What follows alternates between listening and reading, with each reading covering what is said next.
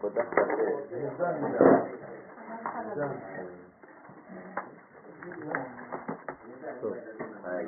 את השם ייחוד קוצה ואיכות שכינתה וכיל אורחם ורוחם ובחילוט.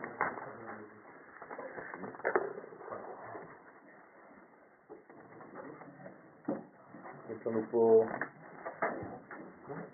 תיקון אה, הרבה שר, שזה כל הדף הזה בעצם. כלומר, תיקון יחסית, כן, ביחס לשני קצר, כלומר, אה, מהצד הזה ומהצד השני.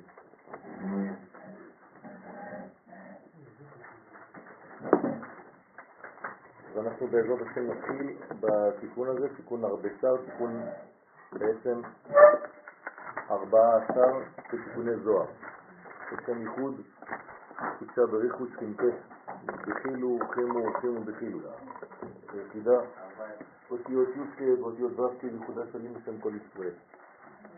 הנה הצירופים של ד' תיקונים הבאים, דהיינו, התיקון שאנחנו עכשיו מתחילים, י"ד, אחרי זה ט"ו, אחרי זה ט"ז ואחרי זה י"ז, כלומר ארבעה תיקונים הבאים שאנחנו הולכים ללמוד עכשיו בעזרת השם הם בראשית, היינו שדורש לעיקר רק אותיות ראשית, בלי הבית הפותחת, רק שהביאור לראשית בכל צירוף הוא עניין אחר. כלומר, הוא מוריד את הבית, נשאר בעצם חמש אותיות, והחמש אותיות יש להם כמה צירופים אפשריים?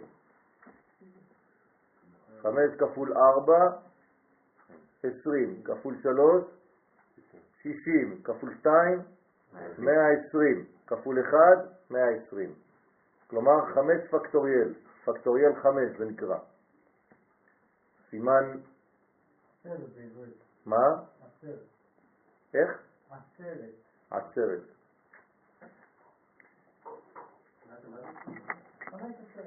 חמש עצרת. כן? הסימן במתמטיקה זה זה. בסדר? כמו סימן קריאה. עכשיו, אנחנו לוקחים רק את האותיות ראשית. שאול, כאילו נשמת מור אביך, מנסה בן ויקטוריה, תהיה נשמתו צורה בצורה חיים. ואילו נשמת מור אבי, רבי שמעון בן עיסא. תהיה נשמתו צורה בצורה חיים. נשמתו צורה בצורה חיים. רבי רפאל שמשון, שמשון רפאל. תהיה נשמתו צורה בצורה חיים.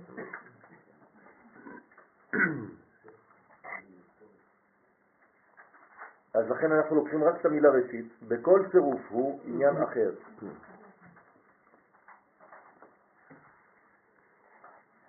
קוראים לאביך?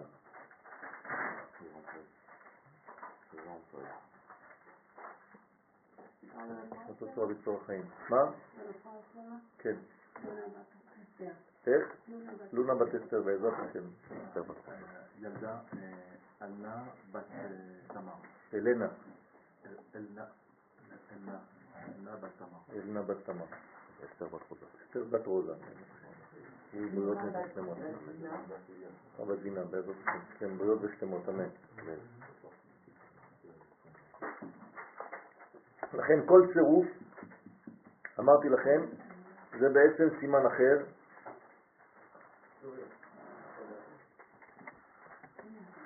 וכאן בתיקון י"ד דורש בראשית בית ראשית, כי דורש שני מיני ראשית. כלומר, הוא לוקח את המילה ראשית, אבל פה הוא כן אומר שיש כאן שתי ראשיתות. בית, פעמיים ראשית. כלומר, ראשית אחת ועוד ראשית אחת. שתי ראשיתות.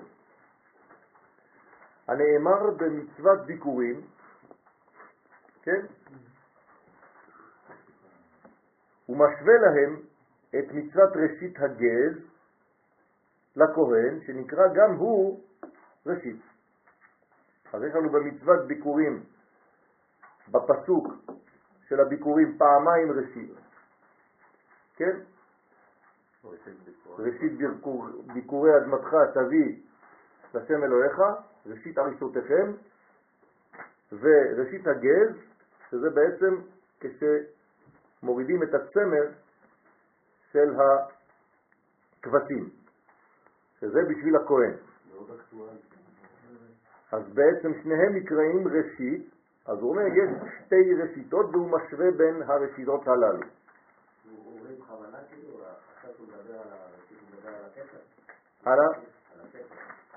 תכף נראה. כן, תכף נראה מה הוא הולך לומר לנו בעזרת השם. והנה, הסדר בתיקון י"ד הזה הוא, כי תחילה דורש רבי שמעון, עליו השלום, זכותו תגן עלינו אמן, את תיבת ראשית שבמצוות הביקורים על ספירת החוכמה בפרטות. זאת אומרת שעכשיו הוא אומר לנו, כן, שראשית זו החוכמה. כמו שנאמר בפסוק, ראשית חוכמה, יראת השם. האמת שאם הוא אומר שראשית חוכמה זה יראת השם, אז הוא אומר לנו שקוראים לזה יראת השם, אותה ראשית. אז הוא אומר בעצם שהראשית שנקראת חוכמה, זה לאו דווקא החוכמה כמו שאנחנו חושבים, אלא זה ראשית שנקראת יראת השם. ומי נקרא יראת השם?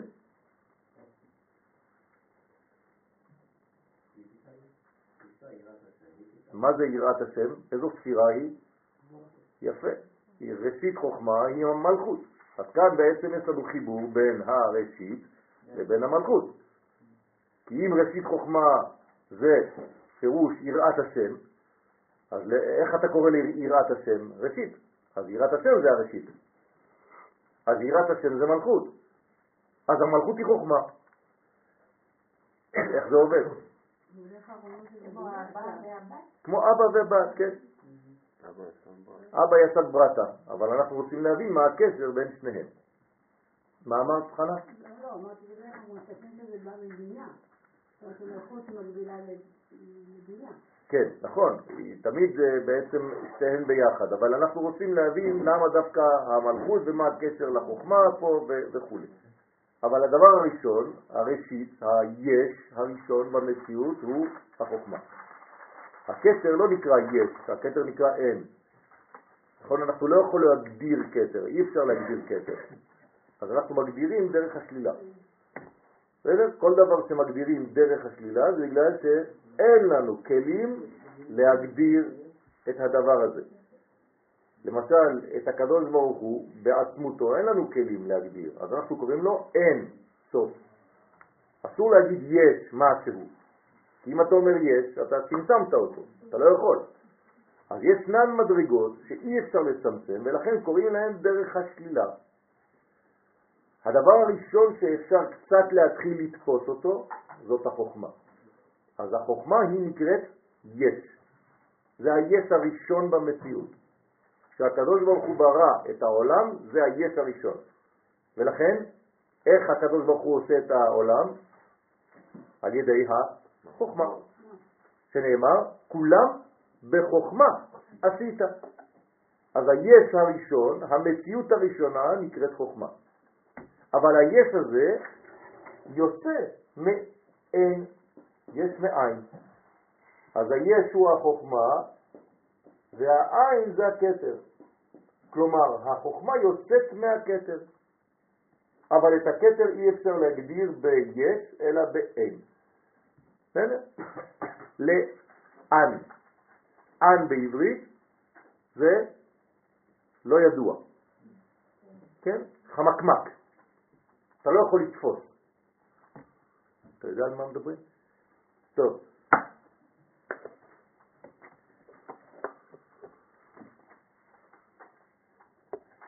ולכן, זאת ספירת החוכמה בפרטות, ובכללות מפרש גם על כל הספירות שבעולם האצילות. למה? כי בעולמות, מהי המקבילה לספירת החוכמה? איזה עולם? אצילות, נכון? כלומר, אצילות זה חוכמה, זה אותו דבר. רק פעם אני מדבר בעולמות, פעם אני מדבר בספירה. אז כשאני מדבר בעולמות, אני אומר אצילות. אם אני אומר ספירה, אני אומר חוכמה. בסדר? ואחר כך משווה את מצוות ראשית הגז על ספירת החוכמה. כלומר, הראשית, תמיד, הראש, המדרגה הראשונה, זו החוכמה. ולכן ראשית הגז, פעם ראשונה שעושים את הגז, את הגימל זין, כן, גימל ראשונות וזין תחתונות, זה מתחיל בחוכמה. ואמר כך, ואחר כך מבאר את סוד העניין האיסור בין בשר לחלב. כלומר, אנחנו גם הולכים להיפגש עם האיסור של בשר וחלב, לא תבשל גדי בחלב אמו, וממנו נמשיך או נמשך לבאר את עניין השכר של נותר הברית, כלומר, הזוהר אחר כך ימשיך עם זה למי ששומר בריתו, מהו שכרו, והעונש הגדול של המחלל את בריתו, רחמנה ליצלן. ולעומת זה העונש של מי שלא שומר את הברית. אם לא שב בחייו בתשובה שלמה, כמובן. ודע עוד כי סוף תיקון זה מקושר לתיקון הבא. זאת אומרת, סוף תיקון 14 יהיה מקושר לתחילת תיקון 15. אז אנחנו עכשיו יש לנו את הרקע הכללי ובסייעתא דשמיא ניכנס. אז ברשותכם, בראשית אמר רבי שמעון, עלה איתמר, על המילה בראשית אומר רבי שמעון עליו השלום, עליה נאמר, ראשית ביקורי אדמתך תביא בית השם אלוהיך. כלומר, הנה הפסוק, ראשית ביקורי האדמה, כלומר ביקורי מלשון בכור, הבכור הראשון של האדמה, כלומר אין לנו רק בכורות בילדים, יש לנו בכורות גם בכל דבר, כל דבר ראשון נקרא בכור. אז הבכור הראשון של האדמה, ביקורי אדמתך, תביא בית השם אלוהיך. אתה חייב להביא את זה, לאן? למקום, לבית, שיש ביכולתו לאחד בין שם הוויה לבין שם אלוהים. בית השם אלוהיך. יש לנו שני שמות כאן, הוויה, אלוהים. איפה זה מתחבר הוויה אלוהים? בבית המקדש. כלומר, בית המקדש, דרך אגב, הוא נותן לנו הפסוק הזה את ההבנה שרק בבית המקדש אפשר לחבר את שם הוויה עם שם אלוהים. כלומר, רק בארץ ישראל. כלומר, בחוץ לארץ אי אפשר לחבר בין הוויה לאלוהים, לכן כל הדר בחוץ על הארץ דומה כמי שאין לו, אין לו, אין לו אלוהים. יש לו הוויה בלי אלוהים. למה? כי אין לו את המימוש בקרקע. רק בארץ ישראל אפשר לממש בתחתונים את האידאות העליונות. ולכן, ראשית ביקורי אדמתך, איפה צריך להביא את הביקורים? למקום של המפגש בין ההוויה לבין האלוהים. כתוב תביא לבית המקדש, למה au niveau, au niveau grammatical, pourquoi pas marqué semaine כי ככה זה בעברית האמיתית זה ככה. תביא בית זה לא שתביא לבית, זה אותו דבר. זה לא שזה יביא בית המקדש. לא. תביא בית השם אלוהיך. זה לא בית שאומר שניים? נכון, זה גם בית שאומר שניים, כי כל בית אומר שניים, אז גם בית המקדש אומר שניים. כלומר, מה זה השניים? הוויה אלוהים. זה בדיוק מה שאנחנו אומרים. זאת אומרת, זה המקום שמחבר את שניהם. לכן הוא בית. לא תבשל גדי בחלב אמו. כן? זה ההמשך. שאנחנו לא כל כך מבינים מה הקשר בין ההתחלה, הרישה, לבין הסייפה. כן? לא תבשל גדי בחלב אמו. רוצה לומר שבמילת בראשית נרמזת מצוות הביקורים הנקראת ראשית, זה הבנו, נכון? ובהמשך המאמר מבאר את כל הפסוק ואומר, תחה זה בואו ראה. להזכירכם שכשאנחנו מדברים בזוהר הקדוש אנחנו מדברים על ראייה, ולכן הזוהר פותח בבוא וראה. כלומר, זה כבר לא מדרגה של שמיעה, זה מדרגה של ראייה, כלומר מדרגתה של ארץ ישראל, מדרגת החוכמה. החוכמה נקראת ראייה, עין. בסדר? כלומר, הרב קוק, היו קוראים לו הראייה או הראייה, כן? זה בעצם מדרגת החוכמה. חוכמה של ארץ ישראל. לכן כתוב, תחת זה בואו ראה, כי חוכמה עילאה עלה איתמר על חוכמה עליונה שהוא אבא. תשימו לב, אנחנו אמרנו שחוכמה זה עולם האצילות, ספירת החוכמה. איך קוראים לפרצוף? אבא. אבא. יפה. כל פעם שאתם שומעים אבא, אתם יודעים שזה חוכמה, אתם יודעים שזה עולם האצילות. כל זה זה בעצם בערכים, כמו טבלה. בכללות האצילות נאמר, קדש לי כל בכור. כלומר, על ספירת החוכמה, שהיא בעצם אבא, נאמר, קדש לי כל בכור. כלומר, למי זה מיוחס הבכור? לאבא שלו, נכון? אז אם אתה אומר, קדש לי כל בכור, התורה מתייחסת למי כשהיא אומרת לי, קדש לי כל בכור? לאבא, שהרי זה הבכור שלו. כלומר, אני כאבא, כשנולד לי בכור, אני צריך לקדש אותו. עכשיו, זה בעולם הזה. בעולמות העליונים זה אומר שהחוכמה צריכה לקדש את הבן הבכור. אוקיי? מה זה אומר? מה זה לקדש קודם כל? לעלות, לאחד. כלומר, להתאחד איתו במדרגה עליונה, כמו לקדש אישה, נכון? לפי שהאבא, כן, לפי שהאבא הוא בכור לאריך אנפין. אז עכשיו בעצם אנחנו מבינים כאן שקדש לי כל בכור זה שאבא הוא הבכור של מי שהוא גבוה ממנו. מי יותר גבוה מאבא, מהפרצוף הזה? אריך. כלומר, אריך הוא ה... לא, כתר. נכון? אז האבא של החוכמה אמרנו שזה הכתר, אז פה החוכמה נקראת אבא. נכון? אצילות. כן? פה אנחנו בעצם באריך אנפין. ובאיזה עולם? יפה מאוד. אדם קדמון. כלומר זה עולם שלפני עולם האצילות. כן? איזה אות יש פה?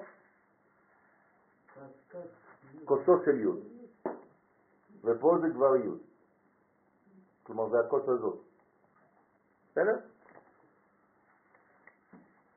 על חוכמה עליונה שהוא אבא בכללות האצילות נאמר, קדש לי כל בכור. אז מי צריך לקדש בעצם את הבכור? מי זה הבכור של המציאות שלנו? החוכמה. אז מי צריך לקדש את החוכמה? מי שלמעלה ממנה, ולכן האבא של החוכמה, למרות שהיא נקראת אבא, גם לה יש אבא, נכון? האבא של האבא, כלומר מבחינתנו הסבא.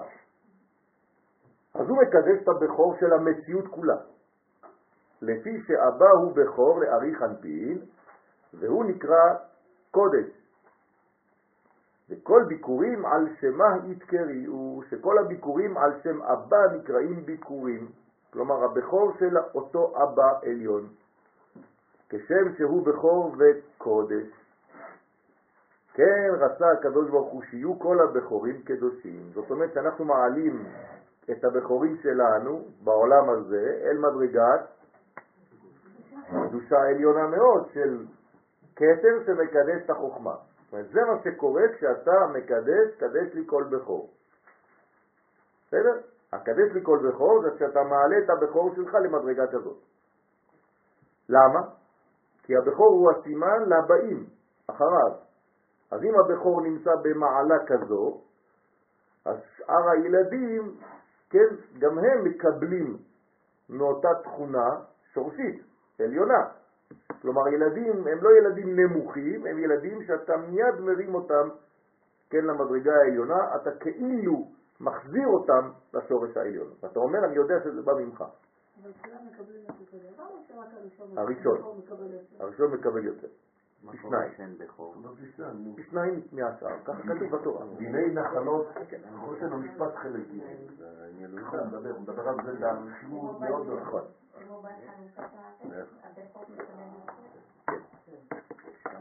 מה קורה שאין בכור? מה קורה שאין בכור? אני ילדים, אתה רוצה לומר. לא, אין בכור. זה לא ספציפיות לגבי הבכור. בכור זה לא הילד הראשון שנולד.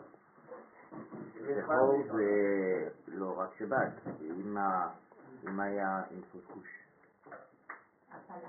הפלה לפני זה, אם הילד יצא ולקחו אותו עם ה... הגיע הבן, לא.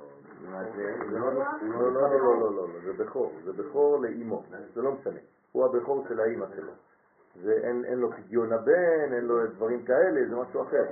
אבל הוא הבכור. מי שנמצא בחיים הוא הבכור, מי שנולד. בסדר? גם אם הייתה הפעלה לפני כן. הוא הראשון. הוא הראשון, אבל הוא לא נקרא בכור. כן, הוא הבכור מבחינת הילדים. רק הוא לא, הוא לא פטר רחם. נכון, פטר רחם זה זה משהו אחר. אם הוא הילודה. הראשונה אז הוא פטר רחם. כן, בסדר? ואז הוא חייב בפדיון, אבל אם... זה משהו אחר. לא.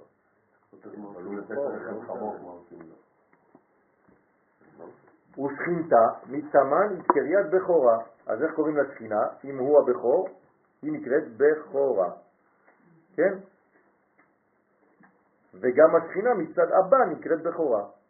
כלומר המלכות, עכשיו אנחנו רואים את הקשר, המלכות נקראת בכורה. למה? כי זה הה, מוסיפים ה' לנקבה, והיא בעצם המלכות המקבילה, השכינה, מקבילה לחוכמה. כלומר, לחוכמה יש מקבילה בעולם והיא נקראת מלכות, ולכן אם החוכמה נקראת בכור, המלכות נקראת בכורה. כי היא בכורה לאבא. בסוד מה שאמרו חז"ל, במסכת ברכות דף ס' עמוד א', איש מזריע תחילה, יולדת האימא, האישה, נקבה. בסדר? כשיש חיבור בין אבא ואימא, אם האיש מזריע תחילה, אז הוא יולד, האישה יולדת בת. ואם האישה מזריעה תחילה, היא יולדת בן. אישה שתזריע וילדה זכר. אז איש מזריע יולד נקבה, יולדת נקבה. לכן נקראת המלכות דאצילות חוכמת תתאה. אז איזו מלכות אנחנו מתכוונים? כמובן מלכות של עולם האצילות. אז מלכות דאצילות, איך היא נקראת? חוכמה תתאה. כלומר, חוכמה תחתונה. זוהי החוכמה של שלמה המלך. שלמה המלך קיבל מה, מהמדרגות מהמדרגה הזאת, ממלכות דאצילות, אוקיי? וראשית לכל הנבראים, דבריאה, יצירה, עשייה. כלומר, אם אני באצילות ואני במקום התחתון של אצילות שנקרא מלכות, אז אני בעצם מתחיל את כל העולמות. כי מלכות זה אצילות, זה המדרגה התחתונה של אצילות, מיד אחרי זה מתחילה בריאה. יצירה ועשייה. זאת אומרת, מי נותן חיים לבריאה, יצירה ועשייה? המלכות של אצילות. בסדר? זאת אומרת שבריאה, יצירה ועשייה זה כמו בגד לעולם האצילות. א', ב', ג', ד'. בסדר?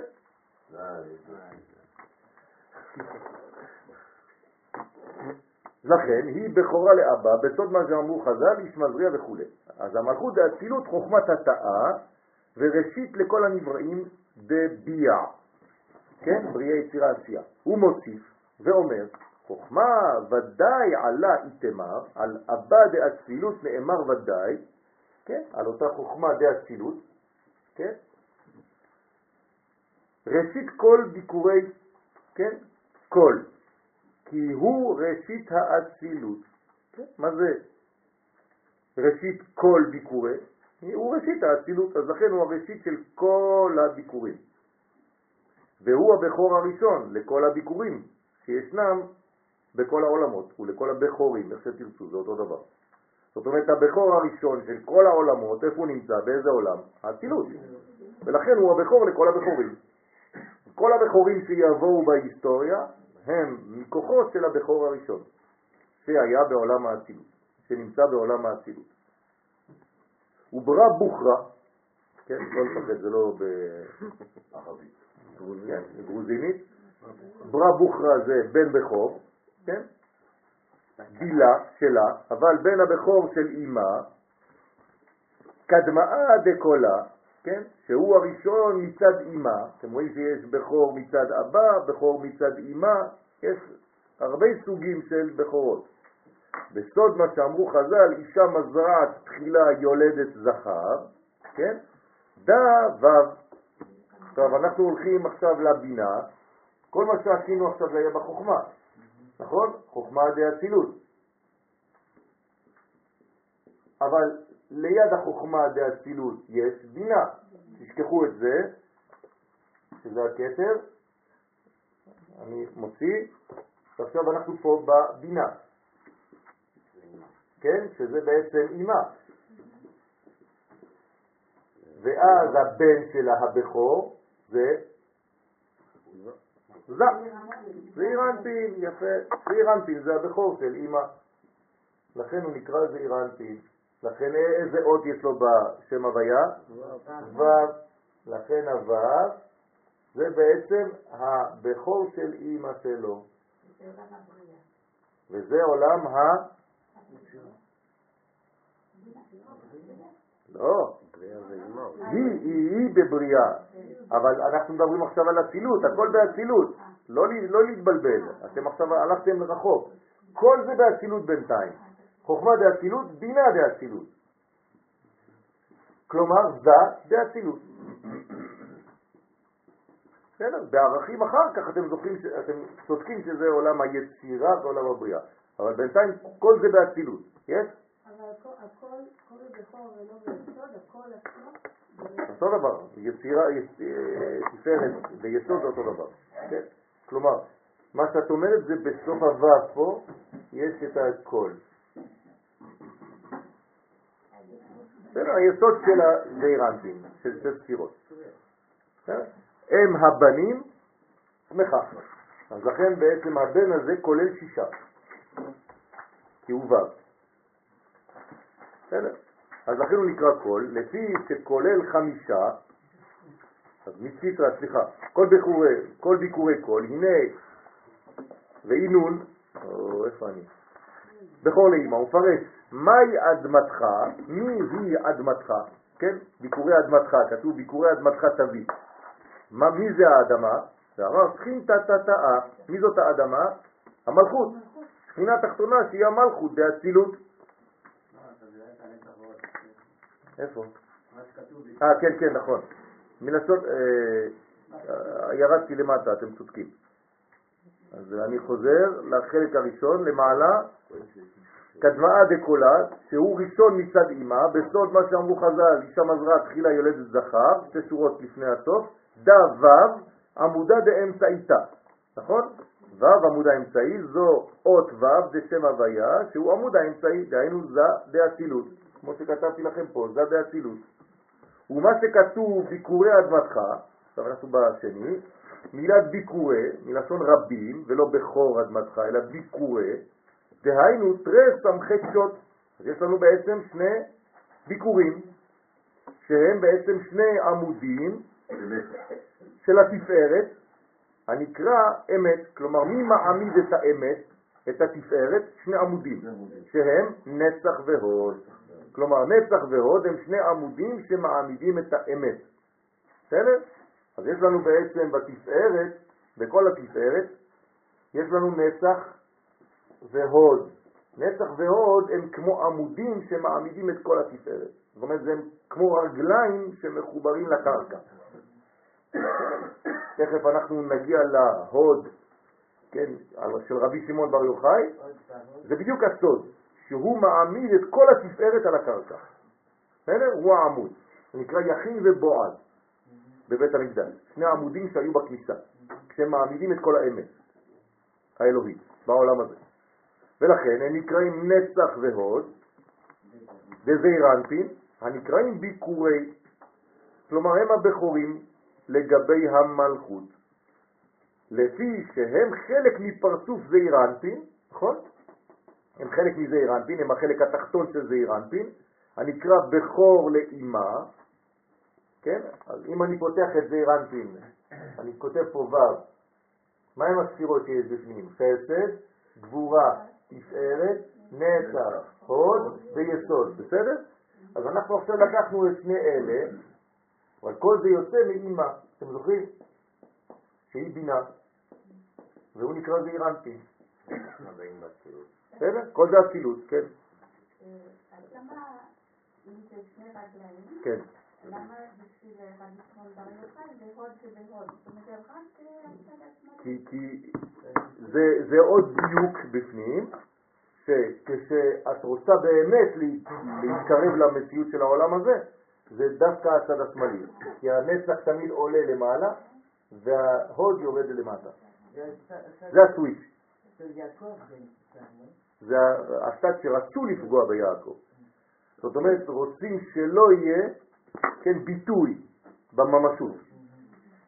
ורבי שמעון בר יוחאי הוא הביטוי בממשות. והתיקון של, של כולם, כן? זה מה שמוריד את השמיים לארץ. כלומר, כל השמיים מגיעים למדרגה, אבל זה נעצר. וההוד שבהוד, הופ, ממשיך את העניין לרדת למטה. שם זה המדרגה שהופכת שמיים לארץ. בסדר?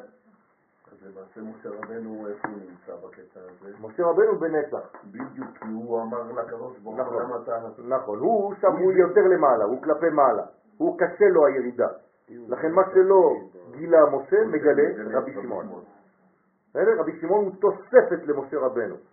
אומר, כתוב בזוהר אפילו שאפילו שמשה רבנו, מה שהוא לא ידע לעשות, רבי שמעון ידע לעשות. מה זה שלא ידע? צריך להיזהר במילים שלנו, כן? זאת אומרת שמשה רבנו אומר, אפילו כתוב, למה אני אומר לא ידע? כי זה הפסוק. כי לא ידע. כן, ולא ידע משה כי קרן אור פניו. ומה אומר רבי שמעון? אנא ידענה. כן, מה שמשה לא ידע, אני יודע.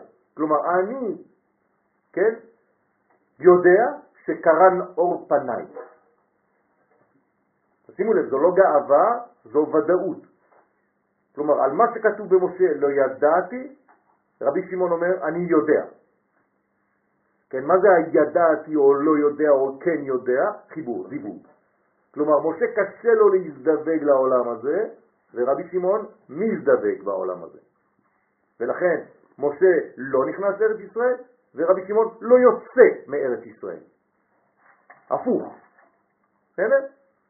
משה הוא איש המדבר, איש המדרגה העליונה, ורבי שמעון בר יוחאי הוא איש ארץ ישראל. הלאומי הראשון, אין יותר לאומי מרבי שמעון בר יוחאי. חייל. כן? כן, חייל. לוחם. אז מי זה הפעילות של משה רבנו? זה ה... לא. זה האפשרות לבטא את הפנימי לחיצון. בסדר? ולכן, אז הנקרא בכור לאימא, הוא מפרש מהי אדמתך, מי היא אדמתך, אמר שכינתה תתאה, אז מי זה הספינה תתאה? ספינה תחתונה שהיא המלכות והצילות. אז זה נקרא ביקורי אדמתך, אדמתך, ועם נון, ועל נצח והוד נאמר, על שתי הספירות האלה, נצח והוד שהם שני העמודים בעצם, שמעמידים את כל קומת התפארת, כל ביקורי, מה זה כל? הנה, כתוב כאן בית פעמים מילת כל, נכון? כתוב, איך אומר הפסוק? ראשית כל ביקורי כל, נכון? ככה אומר הפסוק. הוא אומר לך כל, כתוב כאן, המילה כל, כל? כן, כל, כל. ראשית כל ביקורי כל אדמתך. כן, מסתרא דצדיק דאי הוא כל. זאת אומרת, מי נקרא כל בסופו של דבר? היסוד. נכון? הצדיק. אז, אז מה זה נצח ועוד בעצם? זה היסוד. כלומר היסוד, אם תיקח את היסוד, מה יש בפנים? ממה הוא בנוי? הנה הוא פה, מנצח ועוד. לחשוב שבין הצילות של אמא ואבא, החיבור למטה רק בקול, כן, כן, זה היסוד. הכל שהולך אחרי זה לקלה. כתוב לי כל בכור וראשית כל ביקורי זה בא- באותו... לא? לא, לא. אז למה למה הוא אומר פה כל כל? באיזה פסוק יש פעמיים כל?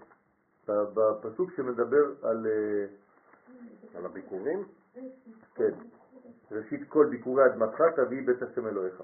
לא כל כל פעם. כל אחד עם קמ"ט קטן וכל אחד עם חולם? אה, כנראה, לבדוק את זה.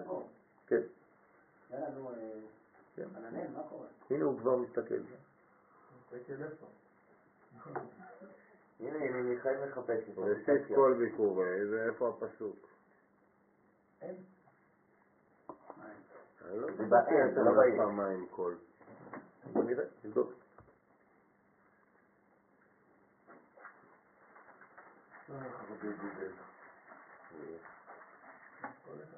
זה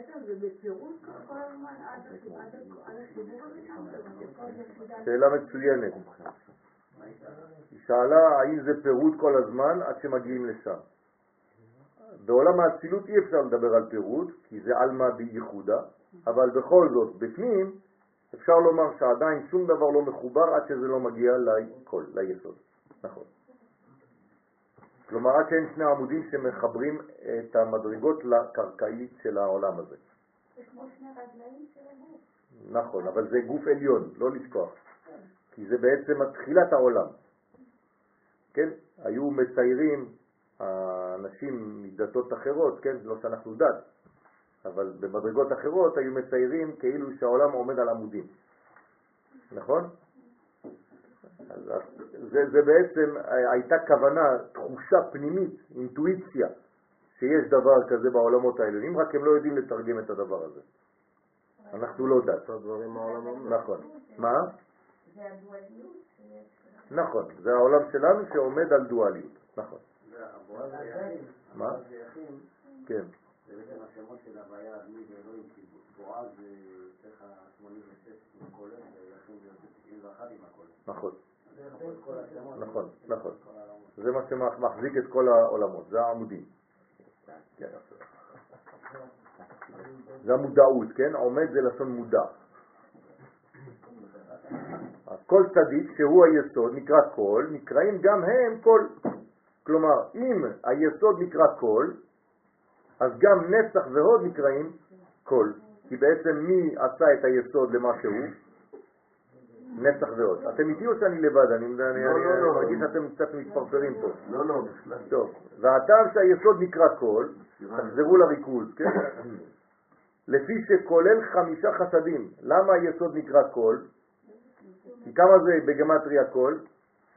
חמישים. זאת אומרת שזה בעצם חמש ספירות. ראשית בקורי אדמתך תביא את השם אלוהיך, לא כדי שהגדיל לך. אוקיי? אני לא מדבר על הפסוק הזה. זה. ראשית כל ביקורי כל. אין. אין? ראשית כל ביקורי כל, סליחה שאני... בסדר, אז אני צריך להבין. לזה אני צריך את המקור. תסתכל על, על הגז.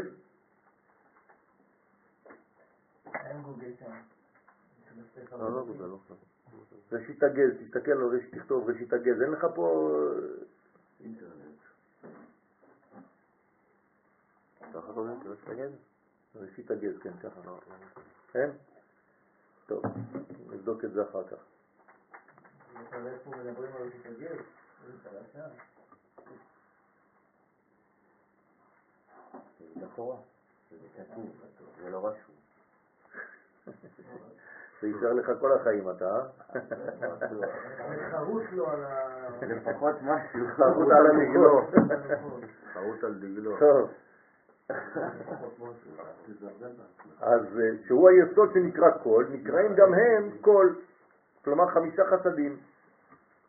והטעם שהיסוד נקרא כל, לפי שכולל חמישה חסדים או חמש גבורות, שכל אחת כלולה מעשר, הרי מספרם חמישים כמספר כל. ונצח והוד שבהם מתבשל הזרע. כן? כלומר, איפה מתבשל הזרע שהולך ליסוד?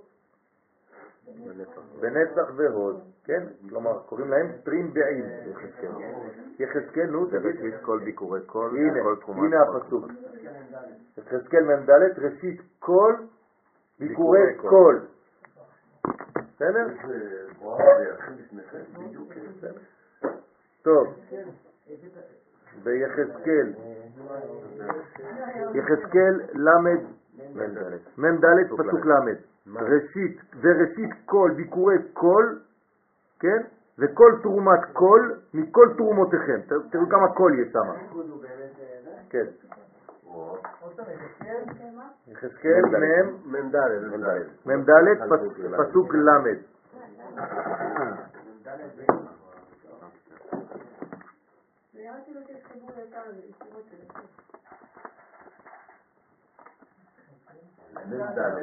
מ"ד פסוק ל'.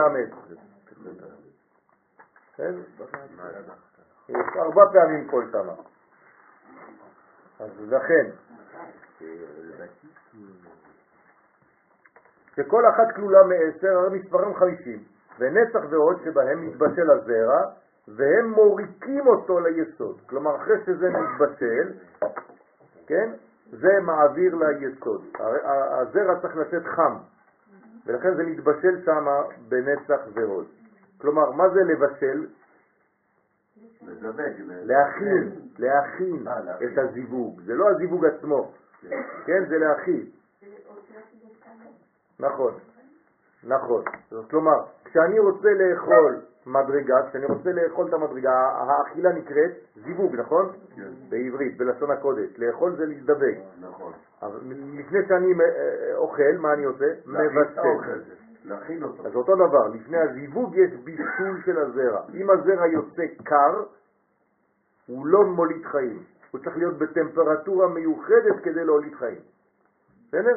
וזה כמובן נעשה בביעים, בטרן ביעים. והם מוריקים אותו ליסוד, שהוא ממשיכו בסוד הייחוד למלכות, ואחרי זה בעצם אפשר להתייחד עם המלכות, לכן גם הם נקראים קול, כמו היסוד. אז בעצם כמה ספירות נקראות קול? שלוש. נצח, הוד, יסוד, כולם נקראים כל. כל, כל, כל. בסדר? והמלכות היא עצמה בעצם כלה. הוא ממשיך ואומר, ושכינתה ושכינה תחתונה, לכן נקראת אדמה. כן? כלומר, מה זה אדמה? אדם, מה? יפה, זה אדם, לא אדמה. אדם, ה. אה, כלומר, אדם זה זעיר אנפין, כן, שם הוויה במילוי אלפין, עם ה, עם תוספת ה. כלומר, בשביל מה האדם? בשביל להביא לאדמה את המדרגה העליונה. כי אדם זה קודשא בריחו, נכון? הקדוש ברוך הוא זה אדם, סוד י' כו' מה שאמרתי עכשיו. אם אני לוקח את שם השם י' כו' וכותב אותו ככה, י' כ' ו' כ', במילוי. כן? יוצא לי 45, אדם. ואני מביא את זה לאדמה. אני מביא את זה להא התחתונה. לכן נקראת אדמה. כן? עכשיו, למה הוא נקרא אדם? כי הוא צריך להביא ממה שלמעלה, אז הוא דומה, אדמה, לעליון שמביא לאדמה. אוקיי? נכון. כי, זה, לא משהו חדש, זה זה. אוקיי? למעשה, לעפר, באת לעפר קשור, זה בדיוק זה. אם אתה... אתה בנושא הזה, אתה עוד יותר... אה, לא, אין שום קשר, אני... כן. לא, כן, אבל זה... זה תרתי משמע בעיה. כן, אבל זה... אבל זה... בקורנטציה זה נכון, בדיוק נכון. נכון. אז, אז אה, באמת, כמו שאומר דני, כן, אדמה זה יוצא לנו בעצם 50, כמו כל. כי האדם לבד זה 45, והה 5. הוא ממשיך ואומר, ושכינתה ושכינה תחתונה, לכן נקראת אדמה, כי היא היא ארעה. ארעה לאדמה, כן, בארמית, דבה, גדלים וצמחים אילנים, שעליה, שבתוכה, כן, צומחים, גדלים וצומחים האילנות, העצים. היא סוד הארץ, שגדלים וצומחים בה האילנות. כן? מה ההבדל בין הארץ לאדמה? למה פה פעם זה אדמה פעם? נכון. אז המדרגה שבעצם יש שתי בחינות לאדמה עצמה. כלומר, הארץ זה התחלה לפני, כן? כלומר, הרצון שלה, תוצא הארץ, וכשהדבר כבר נעשה ונטמן בהזרע, אז היא בעצם כבר אדמה. בסדר? ולכן, הקדוש ברוך הוא במה מתעסק כשהוא בורא את העולם? בנטיעות, הקדוש ברוך הוא נוטע. כן, והייתה השם אלוהים גן בעדן, ככה כתוב. זאת אומרת, הקדוש ברוך הוא, הדבר הראשון שהוא עושה זה מתחיל לעבוד את האדמה. מעניין. אתה צריך להבין את הסוד הזה, כן, מה זה אומר? כלומר, הוא מעבד את הרצון, הוא מעבד את הארץ, כדי להוציא תולדות בשביל העולם. בסדר? והעולם מתחיל בבריאה. לכן כתוב בראשית ברא. בסדר? אז כל מה שנעשה זה לפני זה באצילות, וזה התוצאה, הגילוי הראשון זה בעולם הבריאה. בראשית ברא אלוהים, כבר שם אלוהים. מעניין שיש פה עניין של אה, בתהליך, אה, יש פה עניין של ריקבון, וזה המיוחד. נכון. לא הבנתי. לא, לא, הוא לא מדבר על זה, הוא מדבר על הזרע באדמה. היא... נכון, נכון. זה, זה, זה ביטול כדי להתחיל מדרגה חדשה. בדיוק. נכון. ביטול הוויה קודמת להתחלת הוויה חדשה. ולכן זה בעצם מה שמצמיח את הצמחים ואת האילנות. כלומר, את הקטנים ואת הגדולים. צמח זה קטן, אילן זה גדול. אז הקטנים והגדולים, כן, יוצאים מהעיבוד של אדמת האצילות שנעבדת על ידי זעיר אנפין, קודשא בריחו. והיינו הנשמות של הצדיקים הגדולים, הנקראות אילנות, אז הנה הגדולים, אילנות, זה לא סתם עצים, זה צדיקים. כלומר, הצדיקים הגדולים נקראים אילנות, שיוצאים מיסוד דזעיר אנפין. נכון, לכן הוא נקרא צדיק. כן, הצדיק מחבר בין העולמות, בין הוויה לבין אדנות. לכן זה בגמטריה 91, כמו שאת אומרת. כן, לכן זה בעצם האילן הגדול, אילן זה גדול כי יש לו שורש, יש לו גזע, יש לו ענפים, יש לו פירות, זה הצדיק הגדול. וניתנות למלכות, ובה הן נגדלות ונשלמות בסוד העיבור. אז הזרע נכנס לאדמה של המלכות, המלכות מפתחת את זה כמו אישה בהיריון, ואז היא מעבדת את התינוק הזה, את העובר הזה, שיהפוך בסופו של דבר לאילן, לצדיק. ועלה איתמר, על המלכות נאמר צמח צדיק, כי היא מצמחת, אז הצמח זה השלב הראשון, שהוא בעצם קטן, ואחרי זה הוא גדל והופך להיות צדיק. לכן את צמח דוד עבדך מהרה תצמיח, כלומר תעשה את הצמח לאילן. תרום בישועתך. נכון. אז המשיח נקרא צמח רק בראשית דרכו. אחרי זה הוא הופך להיות אילן, אילן הקדוש, כן.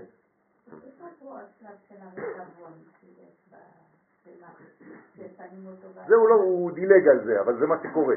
כלומר, כדי לעבור מעולם לעולם, חייב שיהיה מדרגה כזאת. הזרע, הזרע נרכב בפנים, אפילו בתוך הבטן. כן. אחרי ש... הנה, יש לך פה מומחית. בסדר?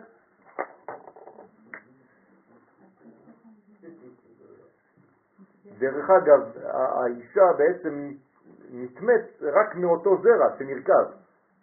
אחרי הזמן שהיא לא מעוברת למשל, היא כבר מתחילה טומאה כלשהי אם יוצא ממנה זרע שהיה בתוכה. בסדר? ולכן צריך בעצם לפרוש ממנה לפחות שלושה ימים. ולכן במתן תורה למשל, יש פרישה מהאישה שלושה ימים. כי אם היה חיבור בין האיש לאישה ושלושה ימים אחרי זה יוצא ממנה זרע ממה שקרה בזיווג ביניהם, אז היא נטמאת. בסדר? אבל בבלדות, למעשה, צריך לחכות שלושה חודשים על פי ההלכה. אם למשל היא אה, אה, מתאלמנת או... זה משהו אחר, אתה מדבר על זיווג, זיווג מחודד, עם הבעל החדש. כן, לא, לגבי ה... כן, נכון, אבל זה, זה בגלל שכדי שיהיה בטוח שהיא לא בהיריון מהבעל הראשון. כן, בזיהוי. נכון. לא, התכוונתי בין השלושה ימים לשלושה חודשים. יש תמיד מדרגה של שלוש. מדרגה של שלוש זה מדרגה של ניתוק או של חיבור. זהו, זהו, למשל, ילדה קטנה, כן, לפני גיל שלוש, אם היא מאבדת את הביטולים שלה, היא יכולה לחזור ולבנות אותה מחדש. חס ושלום, חס ושלום. אם אדם יש לו חיבור עם ילדה קטנה לפני גיל שלוש, אז, אז הביטולים שלה חוזרים. כן, לא עלינו. כן, ולא עליה, כן, מסכנה. כי היא משמחת את כל מה שנתן בה היסוד הנקרא צדיק. כלומר, מה עושה האדמה? היא נאמנת. כל מה שניטע בה, היא מגדלת, היא מצמיחה. היא לא משקרת. בסדר? היא מוציאה את מה שנוטעים בה. היא לא יכולה להמציא משהו אחר. דהי הוא עץ פרי. מה? זה צריך להבין למה, זה בדיוק העניין, בגלל החטא, כן?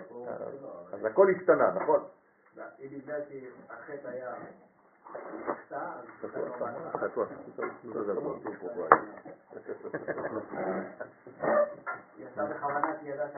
נכון. צריך להבין מה זה אומר, זה אומר שהיא מגלה לנו שהעולם שלנו עכשיו, כן, יש הבדל בין הרצוי לבין המצוי. בסדר? כי התפארת נקרא פרי, עץ פרי, אז התפארת נקרא עץ פרי. למה התפארת נקראת עץ פרי? כי התפארת זה עץ, נכון? זה עבר. הוא נקרא עץ פרי. כלומר, הוא, הוא לא, הוא לא מה? כבר הוספת אותו להם. הוא לא סרק, הוא לא אילן סרק, הוא אילן שמביא פירות. בסדר? התפארת זה אילן שמביא פירות. סרק. זה ללא פרי. סטרילי. הוא לא סטרילי. בסדר?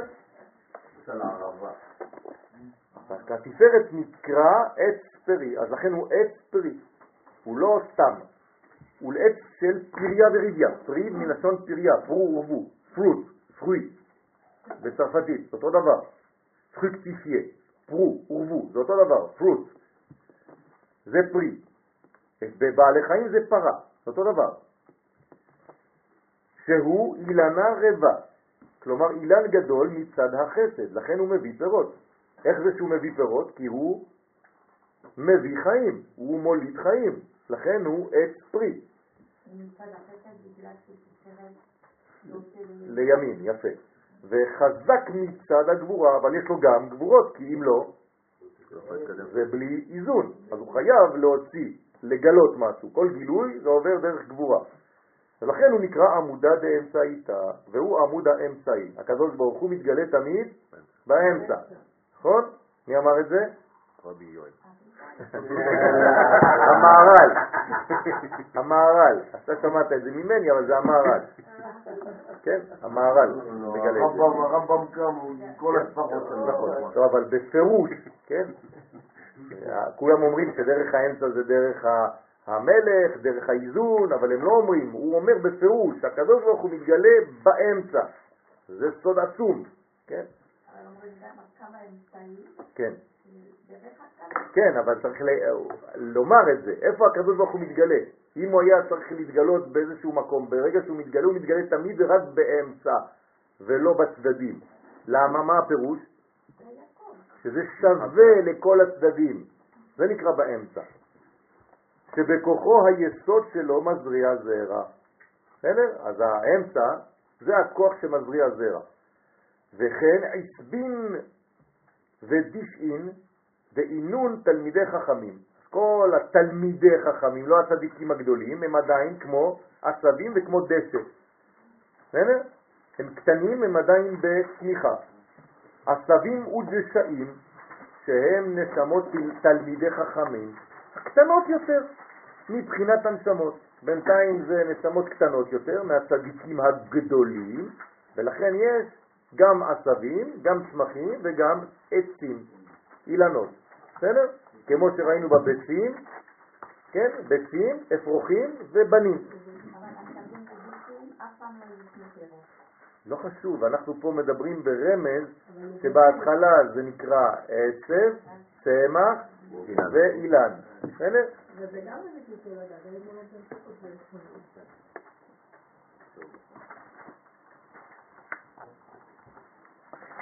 כשהייתי קטן היינו אוכלים דשא.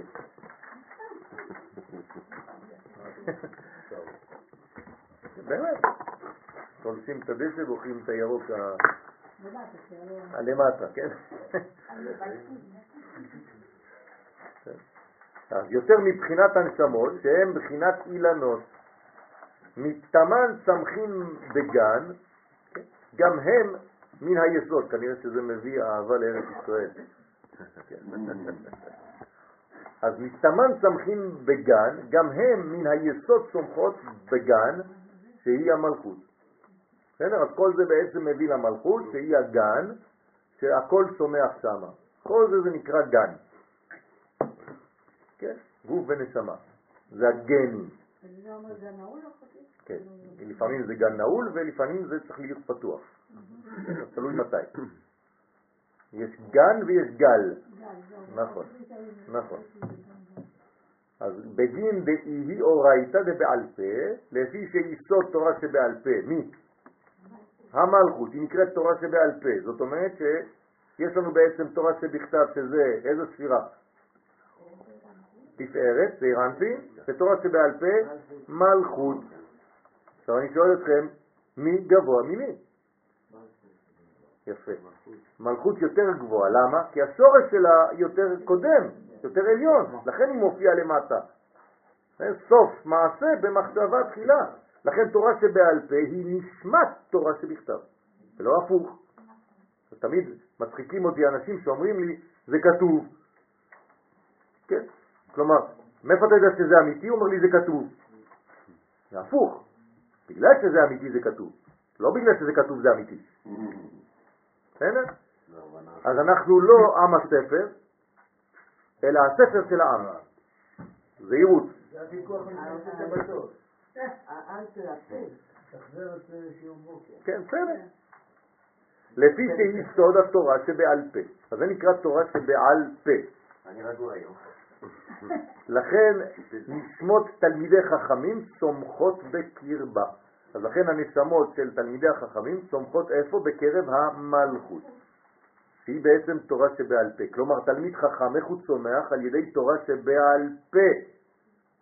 זה הסוד של תלמיד חכם. בסדר? זה היהלום של תורה שבכתב. נכון. זה לא בגלל שהם כתבו. יש מצווה, כן, מה היא המצווה הראשונה בתורה? המצווה הראשונה בתורה, אתם לא מקשיבים אפילו לשאלות.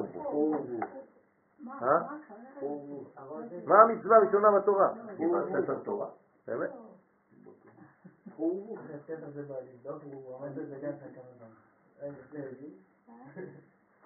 לאכול. כל לאכול. מצווה אחרונה בתורה, כתיבת ספר תורה. יפה, לכתוב ספר תורה. כלומר, כל אחד חייב לכתוב ספר תורה. אז בהתחלה, לפי ההלכה הפשוטה, זה לכתוב, לכתוב ספר תורה שבארון, כן, ולאט לאט, כשאנחנו מתקרבים, מתקרבים ומבינים מה זה אומר בפנימיות, כל אחד בעצם צריך לכתוב ספר בחיים שלו. ספר פירושים.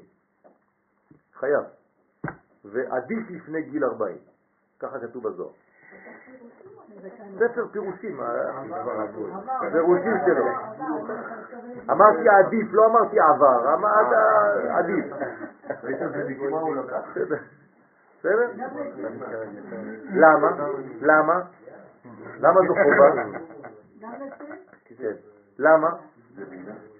כי זה הספר של החייב.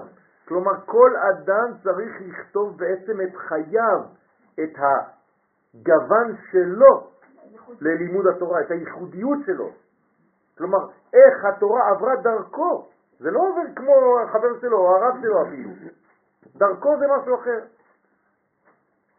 חנוך לנח על פי דרכו שלו. ולכן הספר נקרא, נקרא, כמו שקוראים. אז בעברית קוראים לחבר, כן, וקוראים בספר, זה אותו דבר. לקרוא ולקרוא. כלומר, כשאתה קורא, אתה מזמין. אז מי בעצם קורא? כן, הספר בעצם מספר את הסיפור של החיים שלי. לכן אני צריך לקרוא את עצמי דרך הספר. אז למה רבי נחמן הוא שרף את הספרים שהוא כתב? זה דברים אחרים, זה אומר שאולי הדור לא מספיק ראוי, אולי הוא רואה שאנשים יקלקלו את מה שהוא לא, כן, הוא אמר שכל אחד הוא יהודי, ומה שהוא עבר, שלא ישתמש, הוא רצה שמישהו יעשה כן. נכון, אבל זה מה שאני אומר. זאת אומרת, אם ישתמשו במה שהוא אמר דברים שהם לא כמו שהוא אמר, כן, אבל גם בזה יש דברים אחרים. כי כשהוא מלמד משהו, גם אני מבין אחר כך בדבר אחר. כן. עצמם. יש פילוסוף אחד שנקרא לוינן, אתם שמעתם אותו? שמעתם עליו? לוינן, פילוסוף גדול. הוא אמר שהטקסט התורני הוא ציפור, שהכנפיים של הציפור הזאת סגורות, והקורא פורס את כנפי הציפור, ואז זה נהיה בעצם צירוף. כן, ציפור וצירוף. אז אנחנו בעצם צריכים לפתוח את הכנפיים של הציפורים, של הקריאה שלנו. למה, לבינה? כן, זה מה שאמרתי, לבינה, עניתי לך. צרפתי. כן, הפילוסופים הגדולים בעולם הם צרפתים. הצרפתים הביאו פילוסופיה לעולם. הוא בעצם פותח את הפה. כן, נכון. L'oiseau, c'est le texte est un oiseau dont les ailes sont fermées en attendant la lecture du lecteur pour s'ouvrir. כן? מצאת את זה כל חדש? מילה בספר. מצאת? כל כתוב בספר. טוב, ושואל, מאיפה יש לכם את הספרים האלה? אה, יש פה... ושואל, אומן אשקה, יש פה שוק. ארבעת המינים, ושואל, אומן אשקה ורבי בה, אילנין ועשבין ודשאים, כן? מי הוא המעיין, המעיין, המשקה ומגדל, כן? במימי השפע את המלכות? מי משקה אותה? איזה מעיין משקה את המלכות? כן? איך, איך יגדלו הצמחים? מי משקה? צריך צינור השקיה, אוטומטי. או ידני, כדי לגדל בה את האילנות והעשבים והדשאים, שהם נשמות תלמידי חכמים הגדולים והקטנים, כולם באותו גן. אז מי מגדל אותם? מי מצמיח? מי משקה את הגן? משיב, מעיין גנים, באר, מים חיים. כלומר, מעיין גנים, מה זה מעיין גנים? יש מעיין מיוחד לגנים. דאי היא חוכמה, אז הנה המעיין. כן? כלומר, החוכמה היא המעיין שמשקה, משם באים המים. כלומר, ממה ניזונים הצדיקים? ממעייני החוכמה, שהם בעצם מעייני הישועה, זה אותו דבר. ושאבתם מים בששון ממעייני החוכמה או הישועה, זה אותו דבר. זה החיים. כלומר, זה לא מים סטרילים, זה מים שיש בתוכם חיים, כמו זרע. הזרע זה לא סתם נוזל, זה נוזל שיש בו נשמות. אז גם במים יש כל מיני אלמנטים מיוחדים שיש באפשרותם לגדל את הצמחים. כן? מים של מזגן זה לא כמו מים של גשם. כן? זה לא אותם מים. אז יש אנשים שמשקים את הצמחים עם מים של מזגן, כן? בסדר, אז תלוי מה, איך זה יגדל, כן? זה לא אותו דבר. מה? כן. אז זה נקרא מעיין גנים.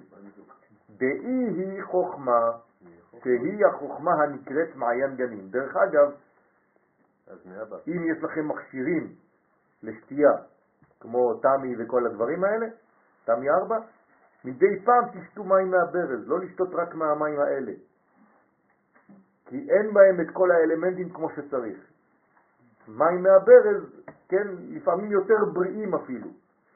צריך מדי פעם לשתות גם מים מהברז, מהכינרת גם כן. תקבל קצת אה, מוחין דגדול.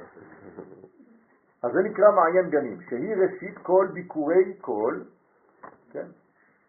בסדר, אל תפחדו, יש פסוק כזה, יחזקאל מ"ד, ראשית כל ביקורי כל, כי הוא הבא דאצילות, שהוא הראשון והבכור לכל הנבראים.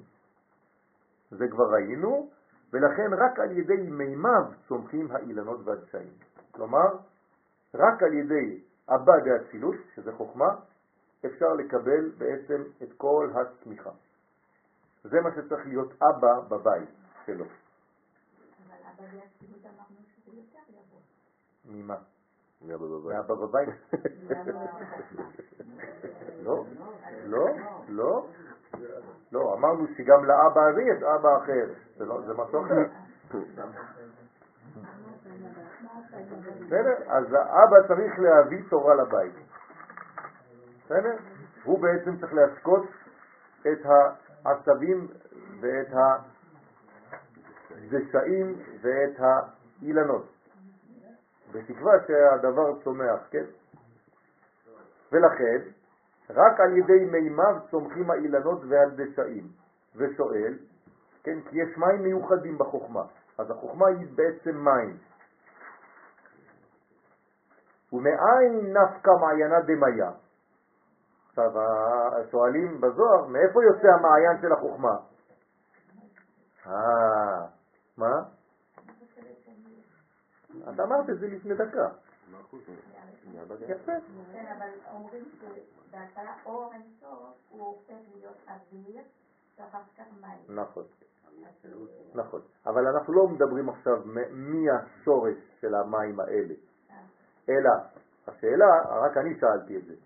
הזוהר לא שואל את זה, הוא שואל איפה זה מתגלה. הנה, בואו נראה. ושואל, ומאין נפקא מעיינה דמיה? ומאין יוצא מעיין המים? רוצה לומר, על ידי מי יוצא שפע מימי החוכמה? כי הלא היא נעלמת מעין כל. החוכמה היא נעלמת, אי אפשר להגיד שאני רואה מאיפה יוצאים המים, זה קשה מאוד.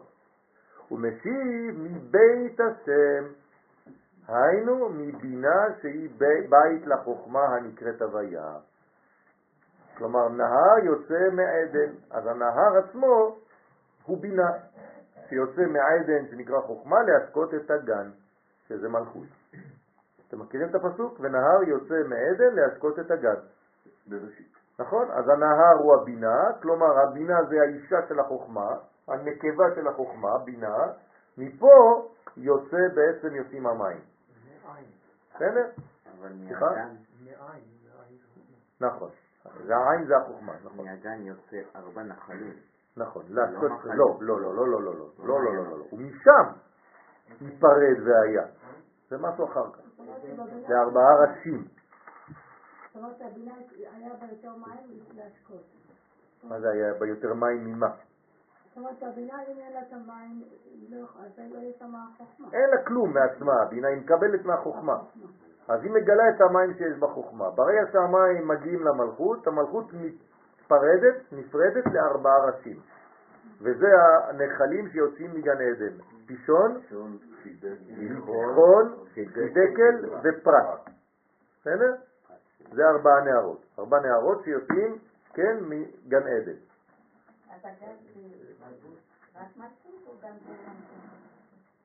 תמיד זה זה רנטין ומלכות, אין רק מלכות, אין דבר כזה. הכל זה בא, מכל, זה תוספת מכל מה שהיה לפני. עכשיו, מה זה כל הארבעה האלה? פישון, גיחון, חידקל ופרט? זה כל האפשרויות של לימוד התורה. כן, פישון זה פי שונה הלכות, פי שישון. כן. גיחון, מה זה גיחון? יריב, אתה צריך לדעת את זה. מה זה חידקל? חד וקל, כלומר, קל וחומר, כן? נו, טוב, תחפשו, יש לכם, אה, נתתי לכם שניים על ארבע. לא, לא, לא, לא, לא, לא. פישון זה מה? פישון, פי, שונה, הלכות. הלכות. חסר לכם גיחון, הלכה קל וחומר, ודקל זה קל וחומר, אמרתי לכם, ונשאר לכם פרט. פרט וגיחון, חפשו. אתם זוכרים מי רצה לפתוח את מי גיחון? כן, האריזל, אמרנו שצריך לפתוח את הגיחון. רבי חיים ויטל, בירושלים, והוא לא רצה, הוא ברח לסוריה. והיה שם אבו סייף, כן? הערבי, מוסלמי, שרצה לפתוח את מי גיחון שנזלו מתחת לעיר ירושלים. אז לפני התפילה בבוקר ביום שישי הוא בא לרבי חיים ויטל שהיה גר בעיר העתיקה, שם חיילים מסביב לבית ואמר לו, אתה לא, אני הולך לתפילה, אני חוזר, אתה פותח את מי גיחון. אני יודע שאתה מסוגל לפתוח את הגיחון, כי אין לנו מים לשתות בירושלים. רק שנייה. אז אחרי זה הוא הלך לתפילה, רבי חיים ויטל לא רצה לעשות את זה, הוא לא ידע מה לעשות, ברח, עשה שם מפורש, ברח עם הבן שלו לסוריה, בתוך הבית. כשהוא בא אבו סייף, נכנס לבית, הבית היה ריק. אמר לחיילים מה הוא יצא? אמר לו לא יצא, לא יצא מפה, כנראה הלך ממקום אחר.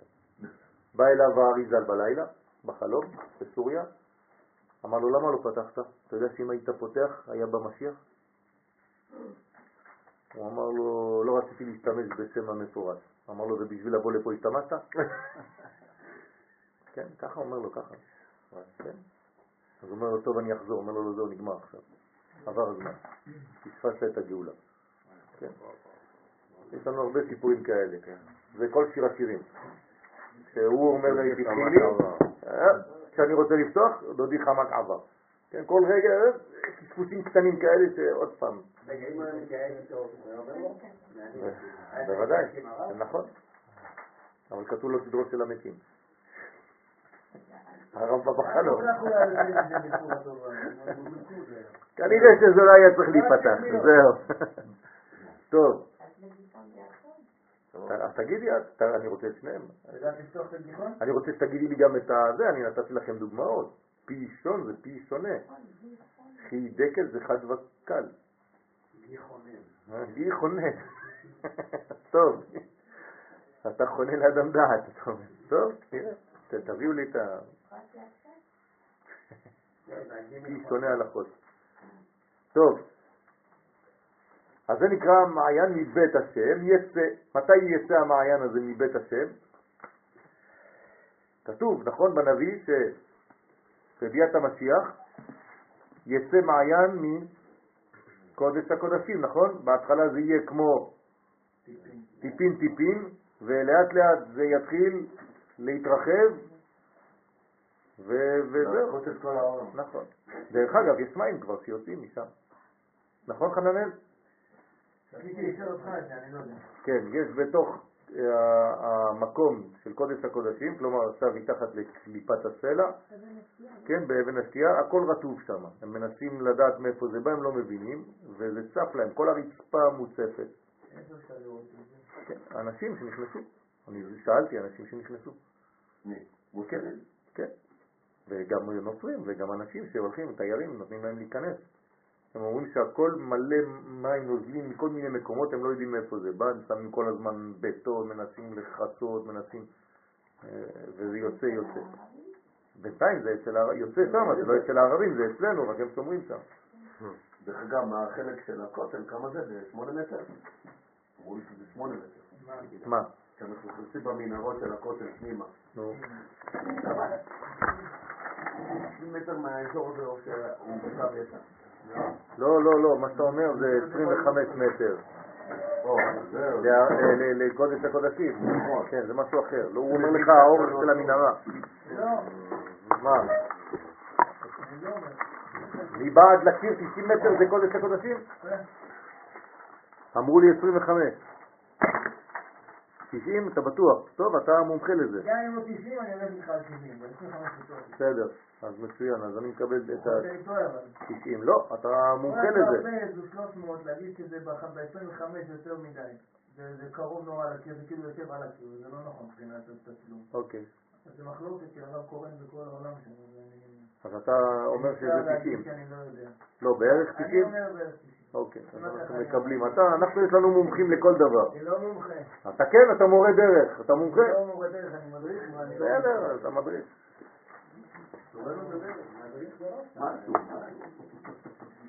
הלוואי. אם אתם רוצים לעשות אה, סיורים, אה, הוא, לא, אולי באמת נעשה. כן, הוא המומחה לזה. אבל בשתיים בלילה. למה אולי?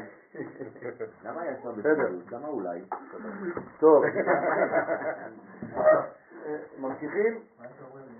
אפשר לארגן? יפה. הנה, קיבלנו אישור. כבר את האישור, אז צריך לארגן, אמרתי שמישהו יארגן את זה, אי אפשר הכל לעשות נו. כן, בטח, הוא יגלה לנו את הכל לפי הסוד. תארגן לנו בסוף, תקבל איזה הוראה לתפילה או משהו. למה? איזה הוראה לתפילה. לא, בטח, בטח. בטח. מתי אנחנו מגיעים בסוף?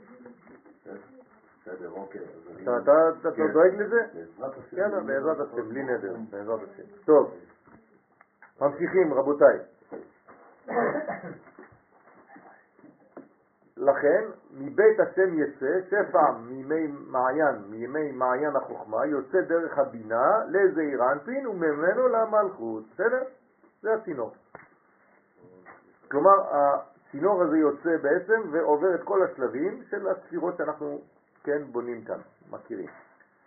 בסייעתא דשמיא. הוא ממשיך ואומר, ובגינדה ובשביל שהביקורים מושרשים בחוכמה, כי זה הבכור, לכן ציווה הקדוש ברוך הוא ראשית ביקורי אדמתך תביא בית השם אלוהיך. כלומר, איפה צריך להביא את הביקורים? למקום שממנו הם מתחילים. יפה. כלומר, מה אתה עושה בעצם בחיים? את מחזיר הכל לשורש. מה זה מחזיר לשורש?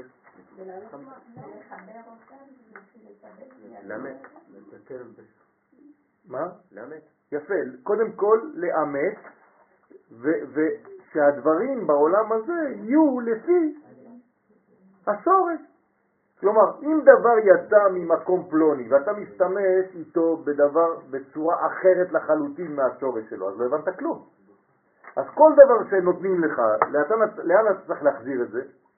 לשורש, כדי להבין מה משמעות הדבר. זה נקרא להביא לשורש, זה לא להחזיר סתם את הדברים לשורש. מה שאתה, אם הוא ירד, אז הוא כבר קיבל את ההמשכיות שלו בדרך אחרת, אז הוא עולה לשורש. יפה, אז אני, מה זה ההמשכיות שלו? זה בדרך אחרת, אבל הרעיון הוא אותו רעיון. כלומר, אני צריך להשתמש בדרך, אבל לחזור לרעיון. אומרת. בסדר? הבורא. לרצון הבורא. אם לא, אז אני לא יודע מה אני עושה עם זה. זה כמו להחזיר את הפחת לכלל. בוודאי. זה לא שמה אני מחזיר את הפרט, אני משאיר אותו בפרט, אבל אני אומר לו, תשמע, אל תשכח את הרעיון הראשוני, בוא נלך לעשות ציור מה היה הרעיון, אחרי זה תחזור למקום שלך ותדע. זה מה שהכהן אומר לבן אדם, ערבי עובד אביב, כשהוא מביא את לא ערבי. ערבי. אה, בסדר. הוא מחזיר אותו לאן? לארמי. אותו ל- ל- לעמים. כן, לארם. נכון. זאת אומרת שבעצם יש לנו פה עבודה, הריצוי. שכל דבר שאנחנו בעצם פועלים בעולם הזה, צריך קודם כל לדעת. את השורש, כלומר את הרעיון, לאן זה הולך, מהי המגמה. אם לא, אז אני משתמש בדברים ואני לא יודע בכלל בשביל מה זה. כלומר, הקדוש ברוך הוא נתן לי חוכמה, מה אני עושה איתה? אה? הרי כל אחד משתמש בחוכמה לדברים אחרים, נכון? אולי אנחנו הולכים בדרך לא נכונה. אולי צריך להחזיר את החוכמה לשורש החוכמה ולדעת מה הקדוש ברוך הוא רצה כשהוא ברא את החוכמה הזאת. זה נקרא להחזיר את הדברים. אז תעשה סיור בשורש של כל דבר. תחזור. בסדר? אז לכן ראשית ביקורי אדמתך זה כל מה שיוצא לך מהאדמה, כל התכונות בחיים, זה לא רק הדבר הזה, תביא בית השם אלוהיך. כלומר, תמיד תביא לאן? למקום שהשם אלוהים, הוויה אלוהים מתחברים. בית השם אלוהיך. פירוש, תביאה לבית המקדש, שהוא בחינת הבינה, שהיא בית לחוכמה. אתה צריך לדעת בשביל מה כל זה. אז אתה מחזיר את זה לבינה, ועל ידי, ידי קיום מצוות ביקורים גורמים ייחוד אבא ואמא. אז כשאני מביא מצוות ביקורים, מה אני עושה? אני בעצם גורם לייחוד מחודש של אבא ואמא. כאילו העליתי מים נוקבים כדי לעורר זיווג חדש למעלה. פעם לא? כן. זה אומר שאמרתי שיש שני זיווגים שם. אחד שהוא לא נפסק, אבל הוא רק חיות העולמות, זה מה שאת אומרת, אבל השני זה משהו אחר. זה לפי, כן, בשביל להוליד נשמות חדשות, זה כבר תלוי בתחתונים. בסדר? אז יש שני זיווגים למעלה, אחד לחיות העולמות, תכתבי את זה, והשני להוליד נשמות חדשות. לחיות העולמות, זה הזיווג שאף פעם לא פסיק. אבל זה לא מספיק לנו. צריך להוליד נשמות חדשות, כלומר, פירות. ובשביל זה צריך מים נוקבים. מעיין גנים. נכון.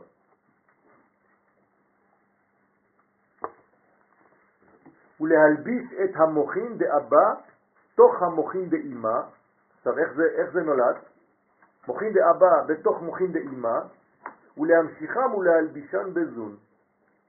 כן, אז המוחין, זה רק המוחין בעצם נמשכים, מאבא לאימא, מאימא לזון. כן? איפה זה המוחין דזון? איך קוראים לזה? לא, המוחין דזון. יכול להיות גדלות גם.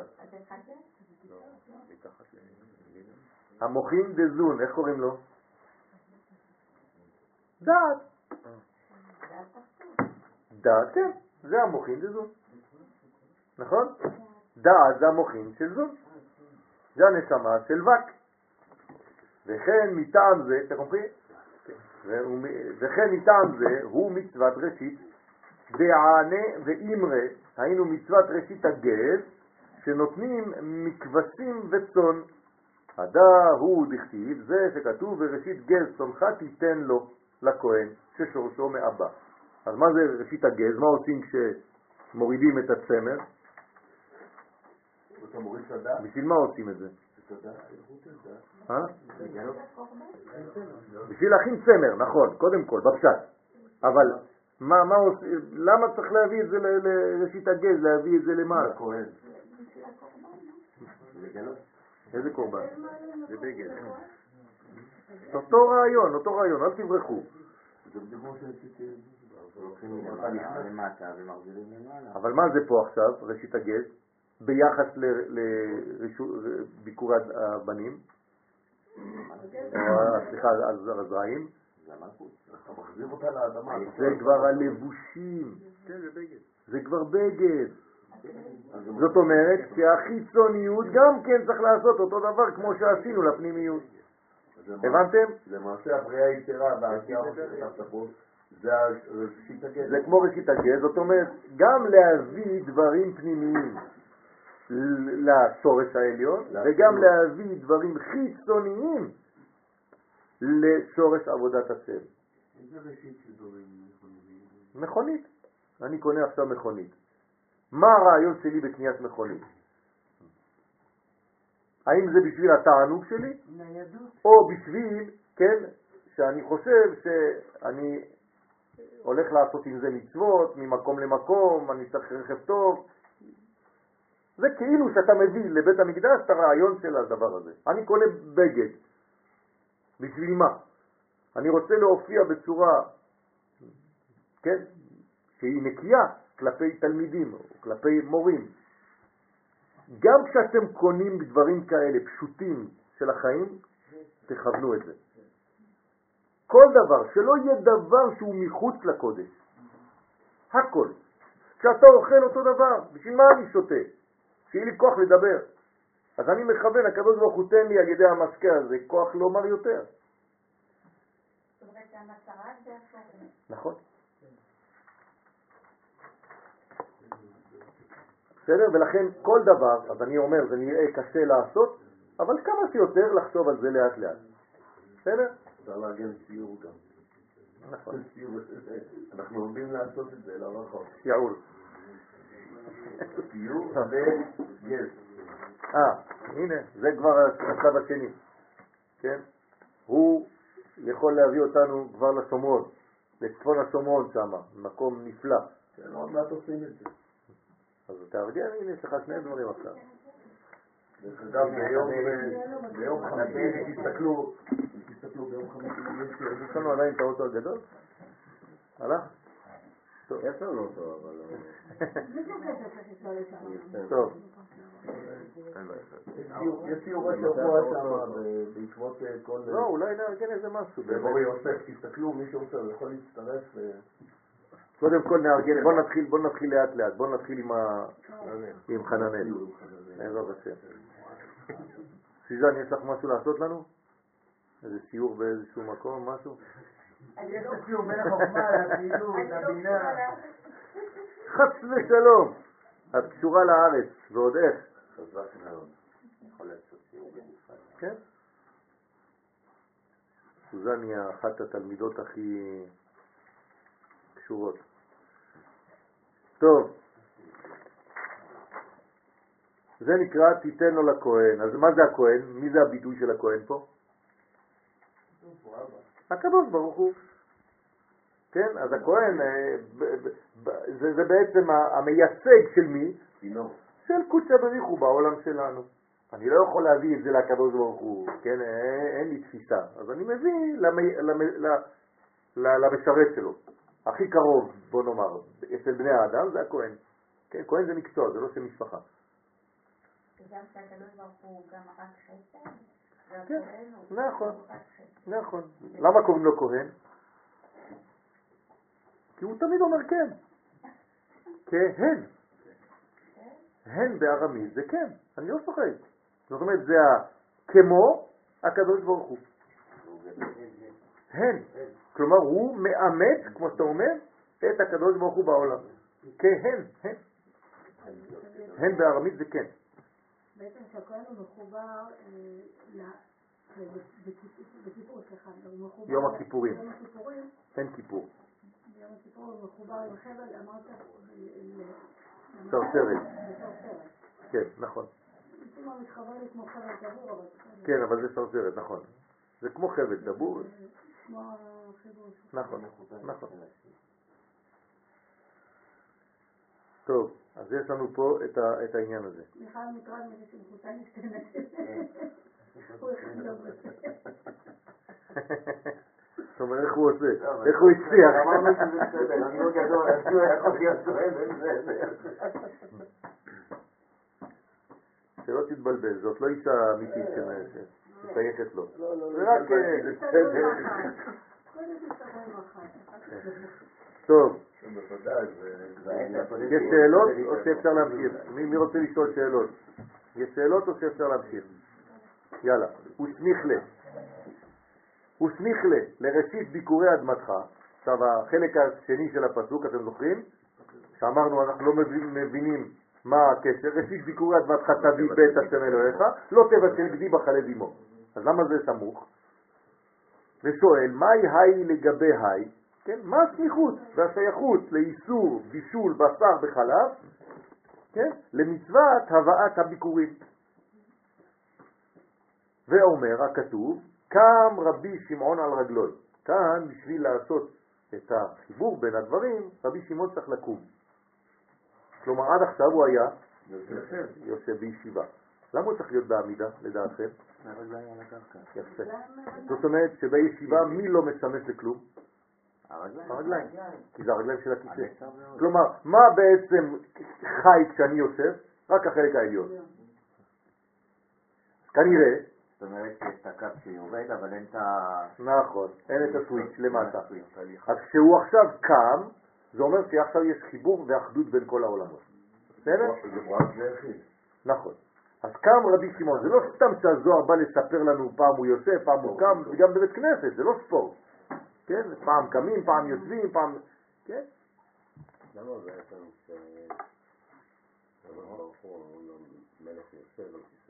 כן, כי הוא מתגלה בעולמנו, ואנחנו בעצם הרגליים של הכיסא. כלומר, הוא החלק העליון, והעולם הזה אמור להיות רגלי הכיסא, כלומר החלק התחתון שמגלה אותו. בסדר? אבל זה בעצם אותו דבר, כשהוא קם או כשהוא יושב. כשהוא קם זה אומר שהוא פועל בעצם, וכשהוא יושב זה אומר שאנחנו בעצם צריכים, אנחנו אקטיביים.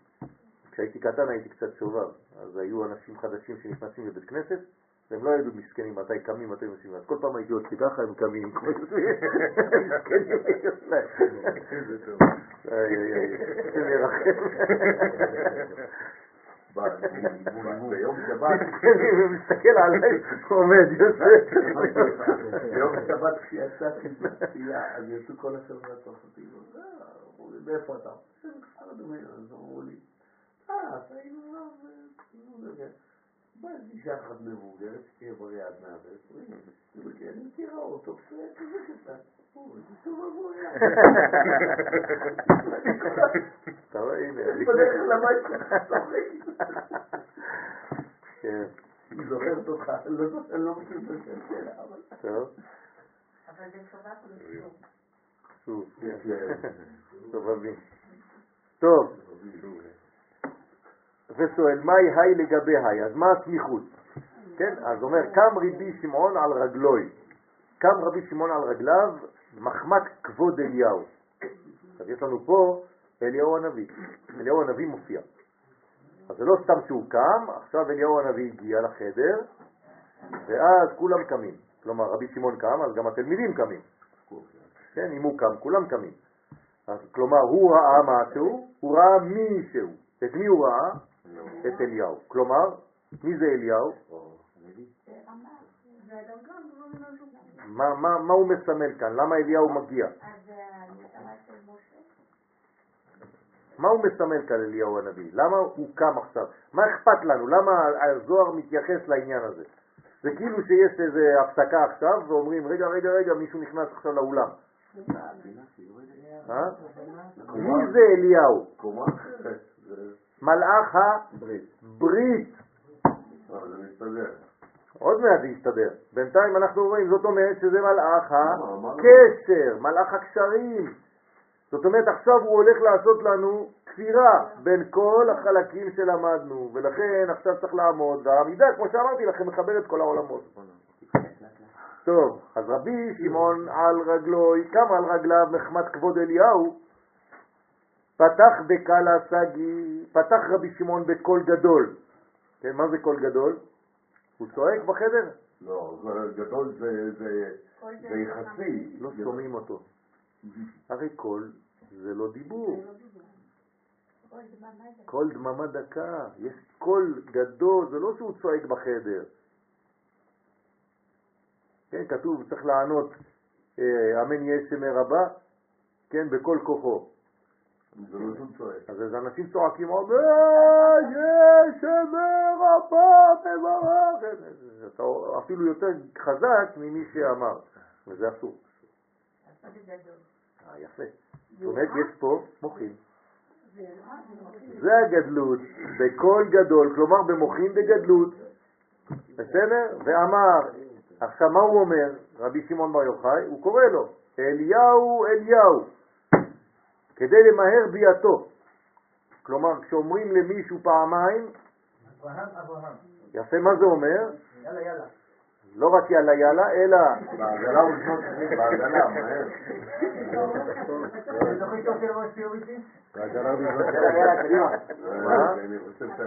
יפה מאוד. שאצל אליהו הנביא הפנימי והחיצוני אותו דבר. ולכן הוא אומר לו, אליהו שלמעלה, אליהו שלמטה. אתה יודע לקשר בין מדרגות. אז כפה לשמו ואמר, מחט הכה, רד ותבוא לכאן לישיבה שלנו. ברשותה דמרח, ברשות קונך. כלומר, ברשות הקדוש ברוך הוא. תבקש רשות מהקדוש ברוך הוא ותבוא. אני צריך אותך עכשיו בישיבה, בוא. רוצה לומר, אם הקדוש ברוך הוא מסכים שתרד, אני מבקש ממך להגיע עכשיו. תבוא עכשיו לישיבה, אני צריך אותך.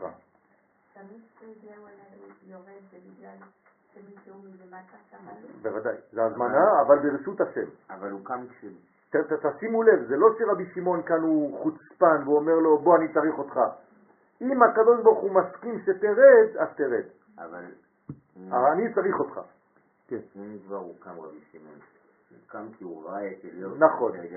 ראה אותו, ראה אותו בפוטנציאל, אבל הוא הוא קם לא בגלל שהוא ראה אותו בפתגה, הוא ראה אותו כי הוא היה... עוד לא, התגלה עוד. לא, עוד לא, עוד לא גילוי ממשי. הוא כבר רואה אותו מתחיל להגיע, או באפשרות של פוטנציאל להגיע. התגלה לו עכשיו. כן, הוא חס אותו. זה עניין של שעת הרצון. נכון, זה כמו שעת רצון, איזה מין גילוי פתאום שמופיע לו. בסדר? ורוצה לומר, אם הקדוש ברוך הוא מסכים, והנהיר עיניי הוא דאילן סבין, ותאיר עיניהם של אלו התלמידי חכמים הנקראים זקנים. כלומר, הוא אומר, אני רוצה שתאיר להם את העיניים עכשיו, לכל התלמידים שלי פה, שהם נקראים זקנים. כלומר, אני עכשיו כאילו עומד בצד, עכשיו המפקח נכנס לכיתה. אליהו הנביא, הוא יבוא ויעיר לכם, יגיד לכם עכשיו חידושים, כן? כן, כולם, תלמידי חכמים של רבי שמעון בר יוחאי, הלו, הלו, כן, זה לא ילדים קטנים, אתם יודעים מה זה להיות תלמיד של רבי שמעון בר יוחאי? תדמיינו לעצמכם שרבי שמעון בר יוחאי נותן שיעור ואתם מוזמנים. זה שורף, זה אש, שורפת, כן, מפחיד. מה זה הוא מסר על השני? כן, כל זה עד ליבו. אבל- לא, כן, כל זה, זה לפני, עוד מעט. לא בכלל כן. נכון, כולם באים לשמוע את תורתו. נכון, בכלל. נכון. לא, לא, נכון, לא, נכון. יפה. אז כנראה שלאליהו הנביא יש סגנון אחר, צורה אחרת, ולכן הוא לא אומר תבוא לגלות לנו, תבוא לגלות לתלמידים. אני יודע, אבל אני רוצה שהם ישמעו איך אתה אומר את מה שאתה אומר. כן? זו צורה אחרת, זו מדרגה אחרת. לפעמים אני לא יכול לגשת למישהו, אז אני אומר לחבר שלי או לתלמיד שלי, אתה הוא ישמע אותך יותר, כי אתה, הדיבור שלך יותר מתאים לו. כנראה שיש משהו אצל אליהו, בוא נראה, נתקדם. הנקראים זקנים. בהי מילה, בדבר זה שלעניין הסמיכות בשר בחלב לביקורים. כלומר, אני רוצה להבין עכשיו, שהתלמידים יבינו מה הקשר בין ראשית ביקורי אדמתך תביא לבית המקדש, לבין לא תבשל גדי בחלב עמו. דלה יתון למכל בשר בחלב, שלא יבוא, יבואו ישראל לאכול בשר בחלב בחוץ לארץ. מה זה הדבר הזה? מתחיל. שלא יסברו שטעם הסמיכות הוא, למה? כי אם יש סמיכות, איפה מביאים את ביקורי אדמתך? בארץ ישראל. אז אם זה רק בארץ ישראל להביא ביקורים, זאת אומרת שרק בארץ ישראל אסור לבשל גדי בחלב עמו, אבל בחוץ לארץ מותר. המשך בפעם הבאה. לא, אה, סתם, סתם.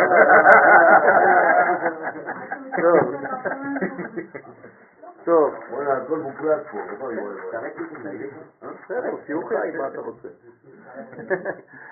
שלא יסברו טעם, הסמיכות הוא, כמו שביקורים אינו נוהג אלא בארץ, כך איסור בשר וחלב גם כן אינו נוהג אלא בארץ. הבנתם? ככה בקריאת שמע אותו דבר. הרי בקריאת שמע כתוב, מה כתוב בקריאת שמע? תביא לי קריאת שמע. בבקשה. תודה רבה. תראו מה כתוב בקריאת שמע. לא, לא, לא. לא,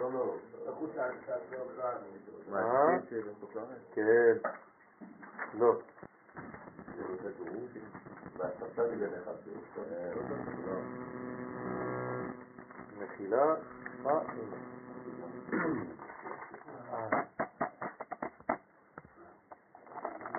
ועבדתם מהרה מעל הארץ הטובה. כלומר, גלות. ועבדתם מהרה מעל הארץ הטובה אשר אדוני אלוהיכם נותן לכם. ואחרי זה, מה ההמשך? וקשרתם אותם לאות על ידיכם והיו לטוטפות בין עיניכם. זאת אומרת, יש כאן סמיכות בין חוץ לארץ להנחת תפילין. כלומר, שאם אני מוציא אתכם מחוץ לארץ ישראל, מעל הארץ הטובה, תמשיכו להניח תפילין. משמע שאם התורה אומרת לי את זה, ההיגיון היום אומר שאני אסור מלהניח תפילין בחוץ לארץ. הבנתם? אני מבין, אני מבין שכאילו בארץ לא צריך, אבל מכיוון שכבר לא לא, בארץ, הארץ כבר זה- אוטומטי, כבר בארץ כל המצוות תלויות בארץ. אז תקבל תזכורת, ואז תפתור את התפילין, תזכורת של מה שהיה בארץ. יפה. זאת אומרת שמן הראוי לא להניח תפילין בחו"ל. והתורה אומרת לך, למרות שאתה לא חייב להניח תפילין בחו"ל, אני אומרת לך תמשיך להניח. למה? כדי שלא תשכח. הבנתם את הסוד הזה? זאת אומרת שהתפיל, ה- ה- ה- המצוות בחוץ לארץ הן בכלל לא באותה מדרגה. אתה שם אותם רק כדי לא לשכוח.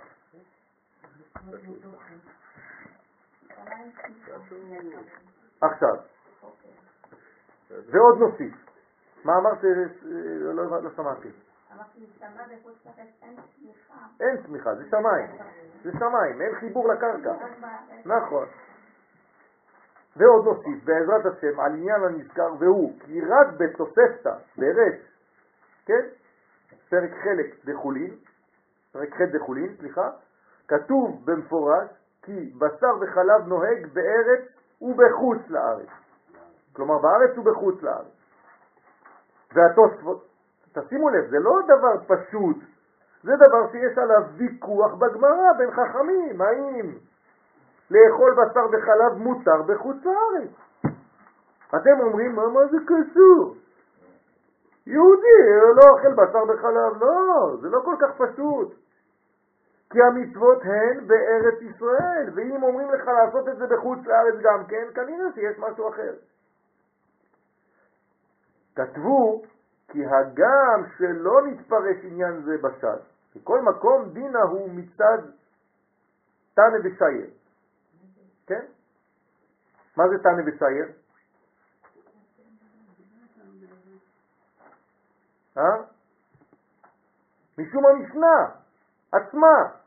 והוסיפו התוספות בשם רשב"ם, כי נצרכה התוספתא לפרש שנוהג איסור זה גם בחוץ לארץ. כלומר, אנחנו חייבים התערבות אנושית של חכמים כדי לומר לנו שהמצווה הזאת צריך לעשות אותה גם בחוץ לארץ. שאם לא היה כל הדבר הזה, הייתי אומר, זה בחץ בארץ ישראל, הנה, סמיכות הפסוק.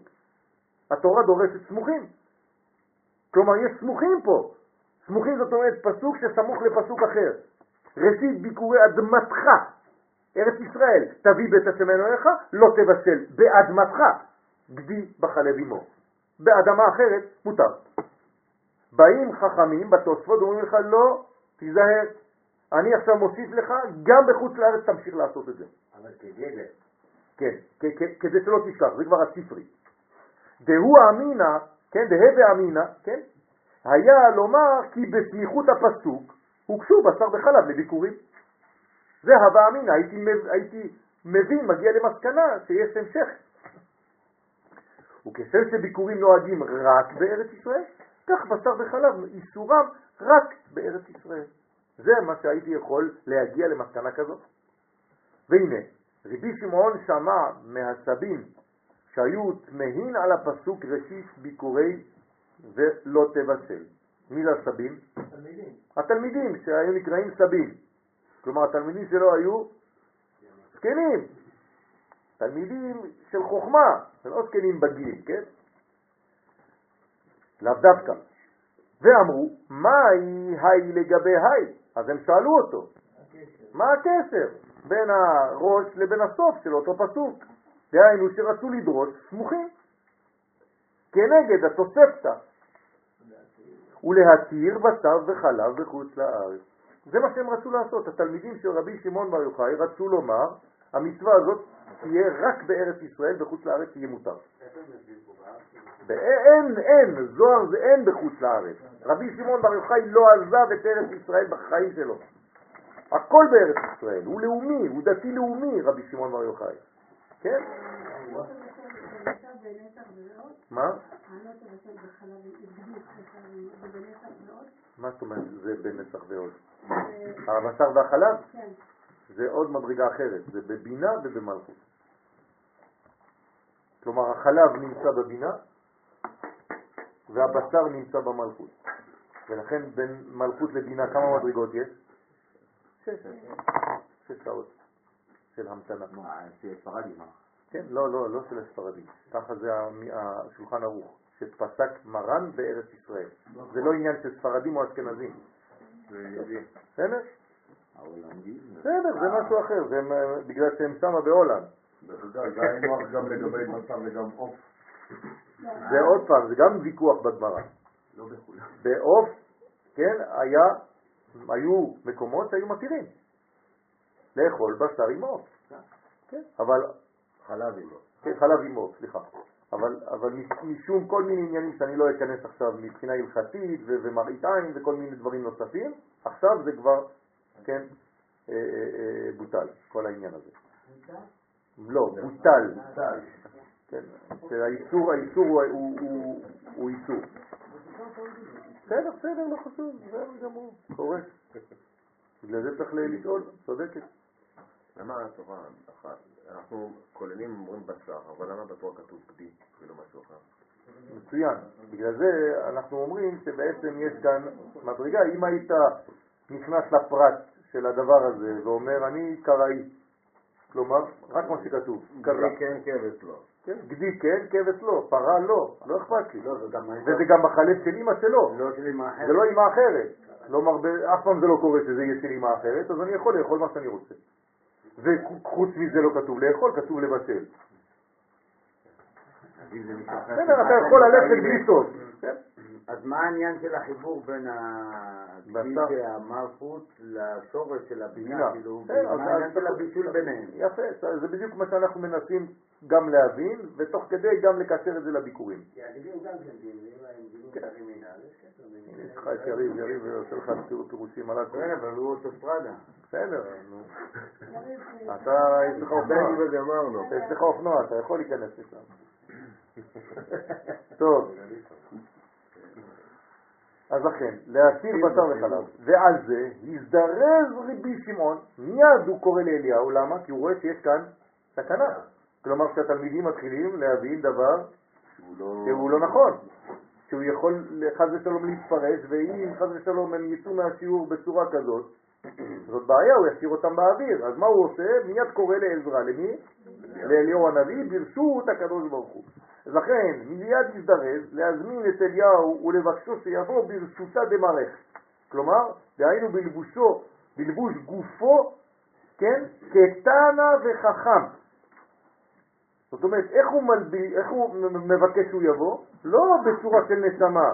גוף. הוא רוצה שהוא יתגלה ממש גוף בישיבה. פתאום מופיע אליהו ככה בישיבה. כל התלמידים מסתכלים, רואים את אליהו מגיע. אצלם זה לא איזה מי וואו. כן, זה רגילים. כן, מדי פעם מזמינים מישהו. פעם אברהם, פעם משה רבנו. רבי שמעון מזמין. אנשים הם באים. כן, כיף, לא? ואז יוכל להכריע את ההלכה. למה? מה כתוב על תשבי? יבוא ויתרץ. יפה, תשבי יתרץ קושיות ושאלות. זאת אומרת, איך קוראים לזה? תיקו. תשבי יתרץ קושיות ושאלות. כלומר, זה נקרא תיקו בגמרא. כל פעם שיש תיקו, זה לא שהם בתיקו, הם- זה, זה אותו דבר, מזה יצא תיקו. מה זה תיקו? לא, לא יכולים להכריע, לא יודעים מה לעשות. אז מחכים למי? לאליהו הנביא שיבוא ויתרץ לנו את התיקו הזה. אנחנו בתיקו. אז התיקו החדש של העברית החדשה, תיקו, זה בא מתיקו בגמרא. בסדר? כלומר מחכים לתשבי. מי זה תשבי? אליהו, אליהו הנביא, אליהו התשבי. למה קוראים לו תשבי? ליישב, ואחרי זה אליהו הגלעדי. כלומר הוא מגלעד. איפה זה גלעד?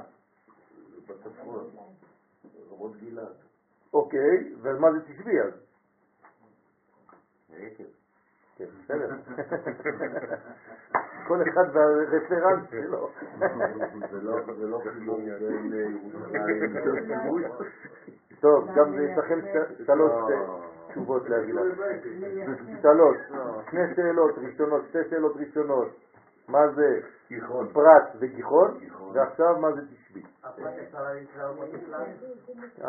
הכלל אפשר, הפרט אפשר להגיד עם טקסט, פרט אפשר לא פרט? לא, לא, פרט עם תא, כמו דפוס פרט. טוב, כי בהתגלות כתנא, לא נאמר הכלל, לא בשמיים היא. כלומר, אם הוא יבוא בדמותו של אליהו, מה יגידו לו התלמידים? תחזור, תחזור לשם, אתה לא מה- מהעולם הזה.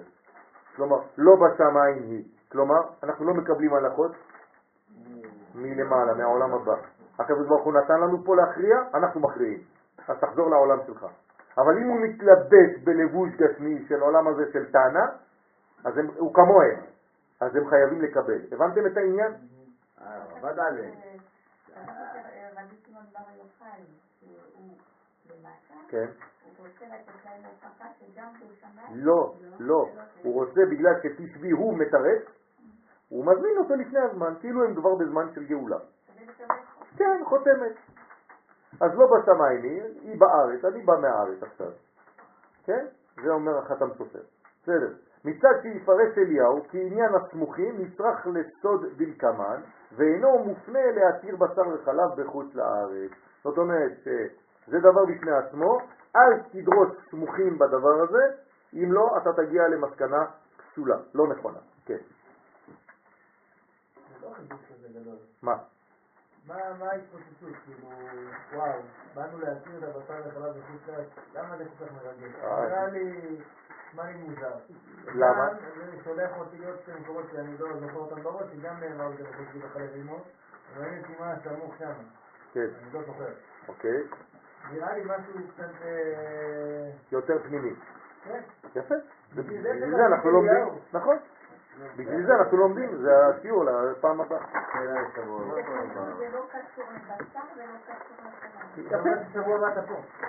בעזרת השם. רק בשבת אני. ולראשון, שני, זה בעזרת השם. נחזור, נחזור, נחזור, נחזור. שמעתי, שמעתי, אמרתי לכם. אמרתי לכם. היום אנחנו לומדים על בנות.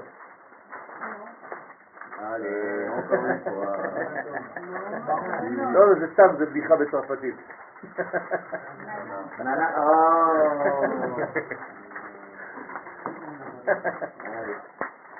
זה כדי לתת קצת חמצן. נילתא דבדיחותא.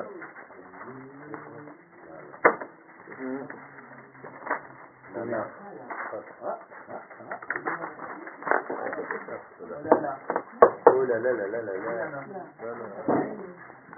זה לא פרסומת. עוד, עוד. לא, לא, מה מצב הדפים? כסף קודם. מר דה סטננה. יש עוד עותקים? לא. עשיתי חמישה עשר, בלי עין הרע. אמרו לו לשם קיצור. כאילו עולם שקוף.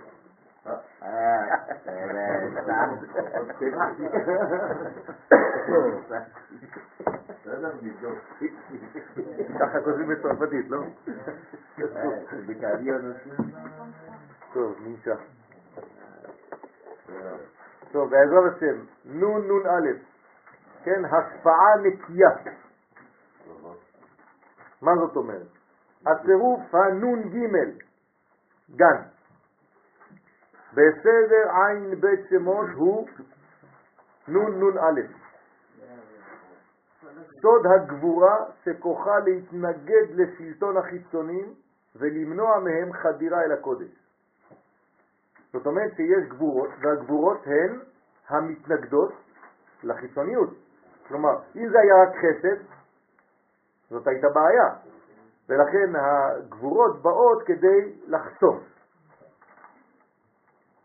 כלומר, זה מדרגה שהיא בת. לכן אמרתי שלומדים על בנות. זה לא סתם בדיחה בצרפתית שזה ננה, שזה אומר בנות, שזה אומר שזה צד של בת, של נוקבה, של נקבה. אתם רואים שכל דבר יש לו מקור. שחסד ונתינה. כן, זה נכון, ולכן צריך משהו שחוסם. בצירוף הזה, נון נון א', מופיעה בחינת האנינות. מה זה אונן? פטור מצווה. לא, חוץ מזה שהוא פטור מצווה. מה, מה זה אומר? שמתו לפניו, נכון? בתור כן, אבל לא פטור מצווה, לא, לא מתעסק בזה עכשיו. כן. מה זה אומר? שעדיין לא קברו, לא. נכון? אבל זה כבר מתחיל להיות מדרגה של אבלות, כן? איכשהו. כן, מישהו מת. אז למה זה השם הזה? אז זה מופיע בחינת האנינות בקריאת השם למפרע, כלומר אונן, והדבר מכוון לאנינותן של הקליפות, כלומר אנחנו עכשיו מכוונים להרוג מישהו בצד השני של הקליפה, כדי שזה יהיה אונן. הבנתם? כלומר שהגבורה בקדושה עכשיו יוצאת למלחמה, כדי להרוג מישהו ולעשות שהקליפות יהיו במצב של אבל, כיוון שמסתיים שלטונן, ומאידך הדבר הזה מביא שמחה לישראל. זאת אומרת שאצל ישראל יש ננה, ואצל המדרגות של הקליפות יש עונן, עונן. כן, זה עונן. כן. מה?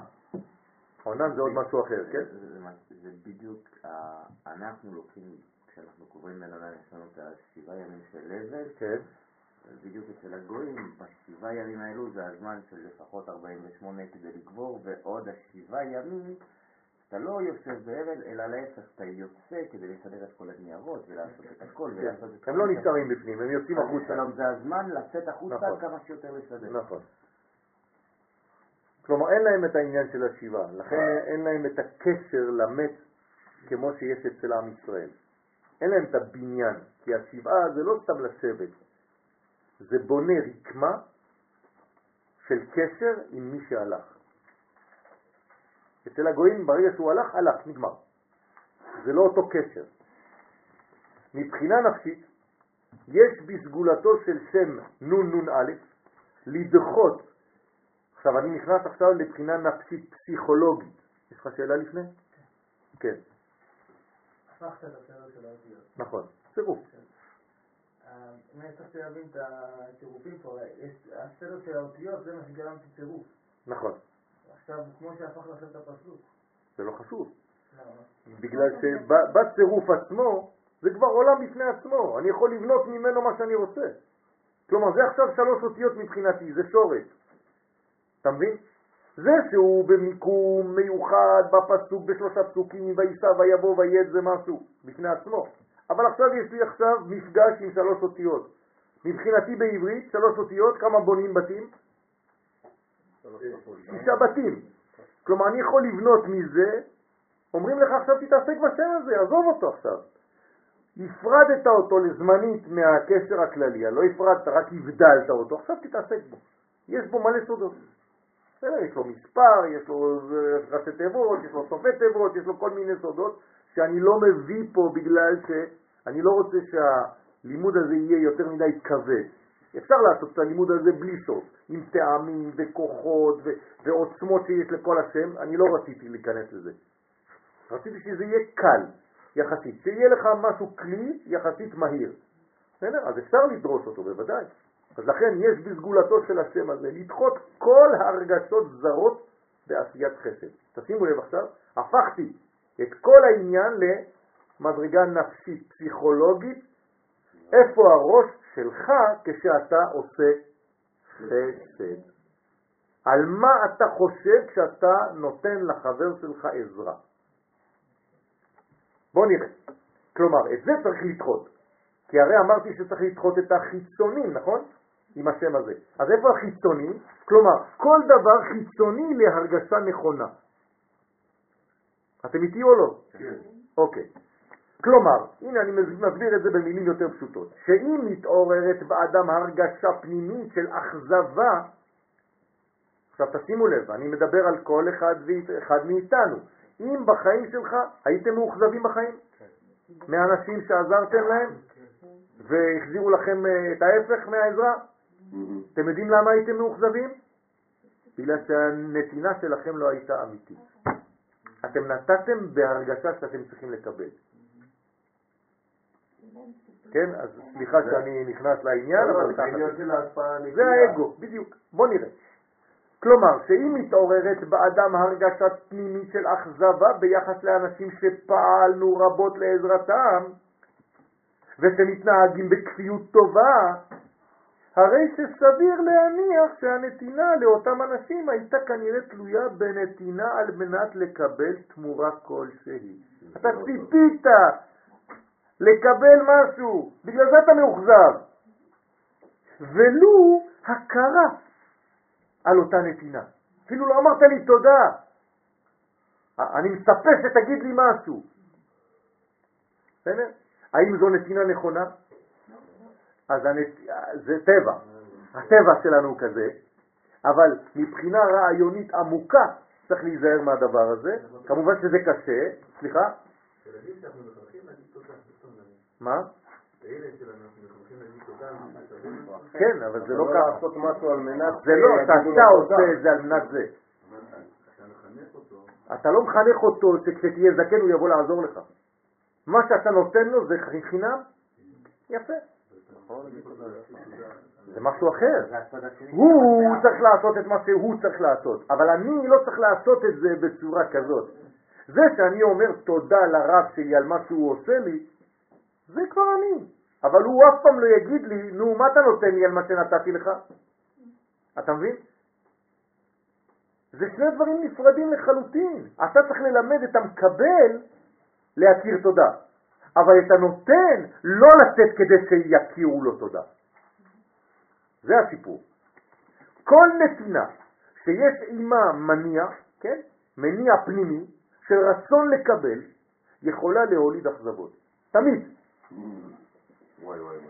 חוכמת הסוד דוגלת בצורת השפעה שמנוקה ככל האפשר, ואני מדגיש ככל האפשר כי זה קשה, ממניעים של כבוד או הרגשת דומיננטיות של הנותן כלפי מי שנותנים לו.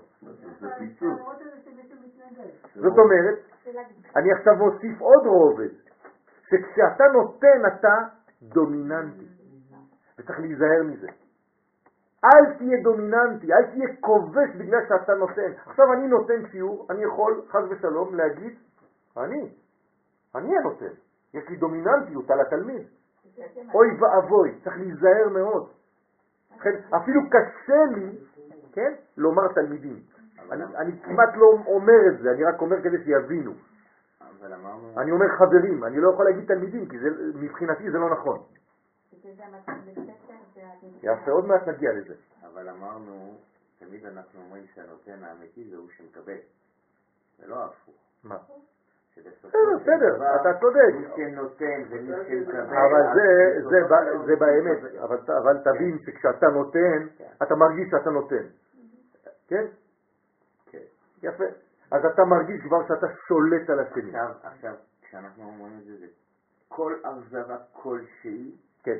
זה אומר שציפית למשהו. אם אני נגיד, לא נתתי, אבל הכנתי משהו למישהו, ואני לא קיבלתי פידבק, לא חיובי שלילי, פידבק, לשמוע שהוא קיבל, לשמוע שהוא עשה, גם. זה, זה, זה אומר שלא נתת את זה חינם.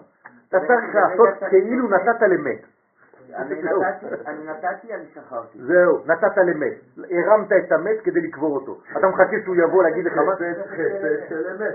בדיוק. של מת. איך אומרים? מה? חינם. הנה, הנה, הנה, הנה, מגיע לכל זה. הנה, הכל כתוב בעזרת השם. אפילו רשום. הנתינה האידיאלית נקייה מתנאים ומציפיות. על כן אמרו חז"ל שהחסד האמיתי צריך להיעשות בסתר, באופן כזה שגם הנותן וגם המקבל לא אינם מכירים זה את זה. וזאת כדי לנקות את הנתינה ככל שניתן. בכל זאת, היות ואנחנו נבראים, ולכן חסרים ביחס לבורא יתברך, כן? הרי שתמיד ישנה הנאה כלשהי ממה שאנחנו פועלים בעולם, נכון? תמיד, באופן אוטומטי אני מקבל מזה הנאה. ברגע שאתה נותן למישהו אתה מרגיש שזה כיף. על כן, ההנאה שבנתינה צריכה להישאב מן הענבה שבאותה נתינה. וואי וואי וואי. כדי שהמעשה יהיה נטול ציפיות לתמורות. כלומר, ממה אני נהנה? לא מזה שנתתי לחבר שלי, אלא מזה שהורדתי מעצמי. כלומר, אני חוזר להיות במדרגה של ענבה. הורדתי מהמדרגה שאני נמצא בה כדי ללכת לשני. לא בגלל שאני דומיננטי עליו, לא בגלל שנתתי לו משהו ואני מחכה שהוא יגיד לי, אלא בגלל שהורדתי מעצמי. זה לא מהכוח הכלכלי נכון. שלך, זה לא מהעוצמות שלך. רק בצורה כזאת נחשבת, סליחה? כן. מישהו מלמד, ובדרך כלל הוא בא ממקום קצת, אני חושבת, יותר ידע, יותר גבוה. לא, אז זה בדיוק העניין. צריך להיזהר מזה. בגלל זה צריך להיזהר. את צודקת מבחינה חיצונית, ככה זה. ולכן, כן, אני תמיד למדתי ממורי ורבי, הרב צוקרמן, שצריך להיזהר, ומן הרב שרקי, שכל פעם שאני מלמד, לא להיכנס למדרגה של. של שולט. כי יש כאן בעצם אלימות כלשהי. הרי אני עכשיו מכניס לך רעיון לראש. אתה כאילו שותק, אתה מקבל. צריך להיזהר מאוד בדבר הזה. ותמיד להשאיר לתלמיד או לחבר מקום לבחירה חופשית. אתם אף פעם לא תמצאו אותי אומר למישהו, תעשה ככה. אני אומר, אולי ככה, כדאי, תחשוב, הכיוון, משאיר לו את הבחירה החופשית. רק בצורה כזאת, לפעמים אומרים לי, למה אתה לא יותר קרוב? למה אתה לא אומר? בדיוק בגלל זה. כאילו, אומרים לי שאני לא עושה טוב, כי אני צריך לומר, ואני אומר להם, אני לא בסגנון הזה. אני לא יכול להגיד למישהו, תעשה ככה, ותעשה ככה, ותעשה ככה. אני, יודע, אני אומר לו, בעזרת השם, אם אתה יכול, אני חושב שעדיף לעשות ככה, אבל אתה צריך להחליט לבד. תמיד אני משאיר לבן אדם את ההחלטה שלו. לא נכנס לו לחיים. הפוך על הפוך, זה בולע אותו כן, יותר. זה לא- בדיוק. זה נותן לו להיות בוגר. אז לכן, רק בצורה כזאת נחשבת הנתינה לטהורה, ובהשפעה כזאת האדם מקבל הרבה יותר ממה שהוא מחשב לעצמו מבחינה רגשית. זאת אומרת, בסופו של דבר, אני לא עושה את זה בשביל זה, אבל בתוצאה הסופית אני מקבל הרבה יותר. כלומר, כשתיתן בצורה כזאת, אתה תקבל הרבה יותר, אבל אל תעשה את זה במחשבה הזאת. אני רק אומר לך כבר את התוצאה. נכון. כן, אבל אתה צריך לדעת מאיפה. לא בגלל שנתת לשני. הבנת? בגלל שמילאת חיסרון בעולם. בסדר? וזה בענווה. זוהי אהבת החינם. אתם רואים כל מה שאמרתם? הנה כתוב, אפילו רשום. כן? זוהי אהבת החינם, עליה מדברים חז"ל, כדי לזכות מחדש לקרבת השם בעולם בדמותו של בית המקדש. הרי מה כתוב? בזכות אהבת חינם ייבנה המקדש. מה זאת אומרת? מה, זה, מה, מה הקשר? מה זה המקדש? עכשיו אמרנו, המקום שבו נפגשים למעלה. הקודש והחול, כלומר ההוויה והדנות, הוויה אלוהים. זאת אומרת, רק בנתינה כזאת, בצורה אמיתית, אז אתה גורם גם לנתינה ממעלה למטה של הקדוש ברוך הוא, ולכן זה נקרא בית המקדש. הבנתם? אם אתה מביא את הביקורים ואתה יודע שזה ממנו, כן. אתה לא מביא את הביקורים ואתה יודע משהו. מדילה, הכל מדילה, הכל משלו. גם הכסף שיש לך בבנק הוא לא שלך, הוא של הקדוש ברוך הוא שהוא נתן עכשיו כדי שזה יעבור דרכך. הבית שלך הוא שלו, אז ועברה פה. כן? זוהי נתינה של אמת הנותנת שמחה לעושה, או לעושיה, כן? מי שעושה בצורה כזאת, הנתינה היא אמיתית. בכוונה בשם נון נון א', נוכל להשפיע ללא אינטרסים אישיים. כלומר, כל פעם שאתה רוצה לעשות משהו עכשיו, כן? אז אני הולך ללמד למשל, במקום להגיע עם איזה אגו גדול מנופח, כן, אני חושב על השם הזה, ואני עושה את עצמי קצת, אה, כן, במצב של מקבל ולא במצב של נותן, כן, אני הופך להיות ננה. וואו. בסדר? כל פעם לפני שאתה מלמד. אתה יודע מה זה נענע? כל פעם. זה לא ננח. לא. סבתא, כן. בסדר? אז ללא אינטרסים אישיים או מניעים נסתרים אחרים, כל מיני מניעים אינטרסים. לא נעים.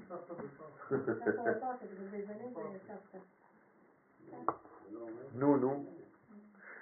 טוב, נו נו. לפני ההשפעה יש להתנקות מכל ציפייה לתועלת סמויה ולעורר אהבה לזולת. השפעה על מנת להשפיע באהבת חינם. כלומר, אני הולך כדי להשפיע, אני לא מצפה מזה שום דבר, לא רוצה שיחזירו לי שום דבר, לא רוצה שייתנו לי שום דבר, אני לא עושה את זה בשביל לקבל כבוד, כן? דברים ש, שלא כתבתי כאן, אבל צריך להבין את כל זה. אני לא עושה את זה בשביל הכיף. ילדים בהדרכה. מה? אני לא עושה את זה בשביל אני הכיף. עושה את זה בגלל שהקדוש ברוך הוא אמר לי לעשות. ממש נקי. לא כי אני נהנה מזה, אני ואני נהנה אוהב את מזה באופן אוטומטי, אבל המחשבה שלי לא צריכה להיות שם. כי אני, כי אני טוב בזה. כי אני מכוון לזה, כי אני מיועד לזה, יפה. זה מיועד לזה משהו אחר.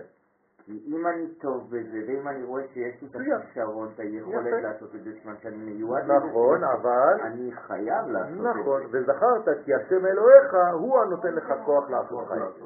כלומר, כל הידע שלך זה לא בגלל שאתה הלכת לבית ספר. אתה השתתפת בזה. הוא נותן לך את, כבר את התכונה היסודית לזה.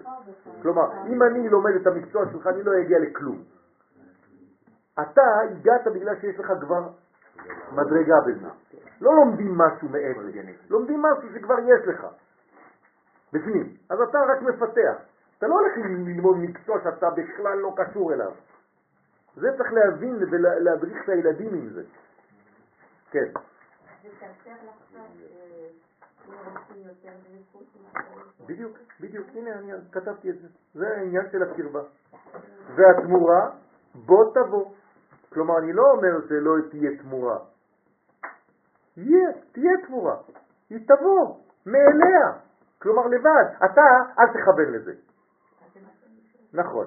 כיוון שכך הם חוקי החיים. כלומר, הקדוש ברוך הוא קבע בחוקי המציאות שכן תהנה מזה. אתה תהנה מזה. אבל אתה בראש שלך אל תעשה את זה בשביל זה. שבאופן כזה אנו זוכים לחברים. מה זה חברים של אמת? שאתה נותן לחברים שלך, הם לא, הם לא מרגישים שאתה נותן להם כדי שיחזירו לך. אתה נותן להם חינם, אף פעם לא ביקשת מהם שום דבר תמורה. בסדר? זה חברים של אמת. אדם שרוצה חברים אמיתיים בחיים, צריך להתנהג איתם בצורה כזאת. שמאפשרים לנו להתרומם בתיקון המידות בצורה מבורכת. כלומר, בצורה של קשר עם הקדוש ברוך הוא. זה הברכה. אז אדם שרוצה באמת השפעה, זה שם מיוחד שמנקה כדי שההשפעה תהיה נכונה ולא עם ציפיות של אגו ושל אהבת חינם, סליחה, אהבת עצמה. בסדר? אלא באהבת חינם. שבת שלום. בעזרת השם.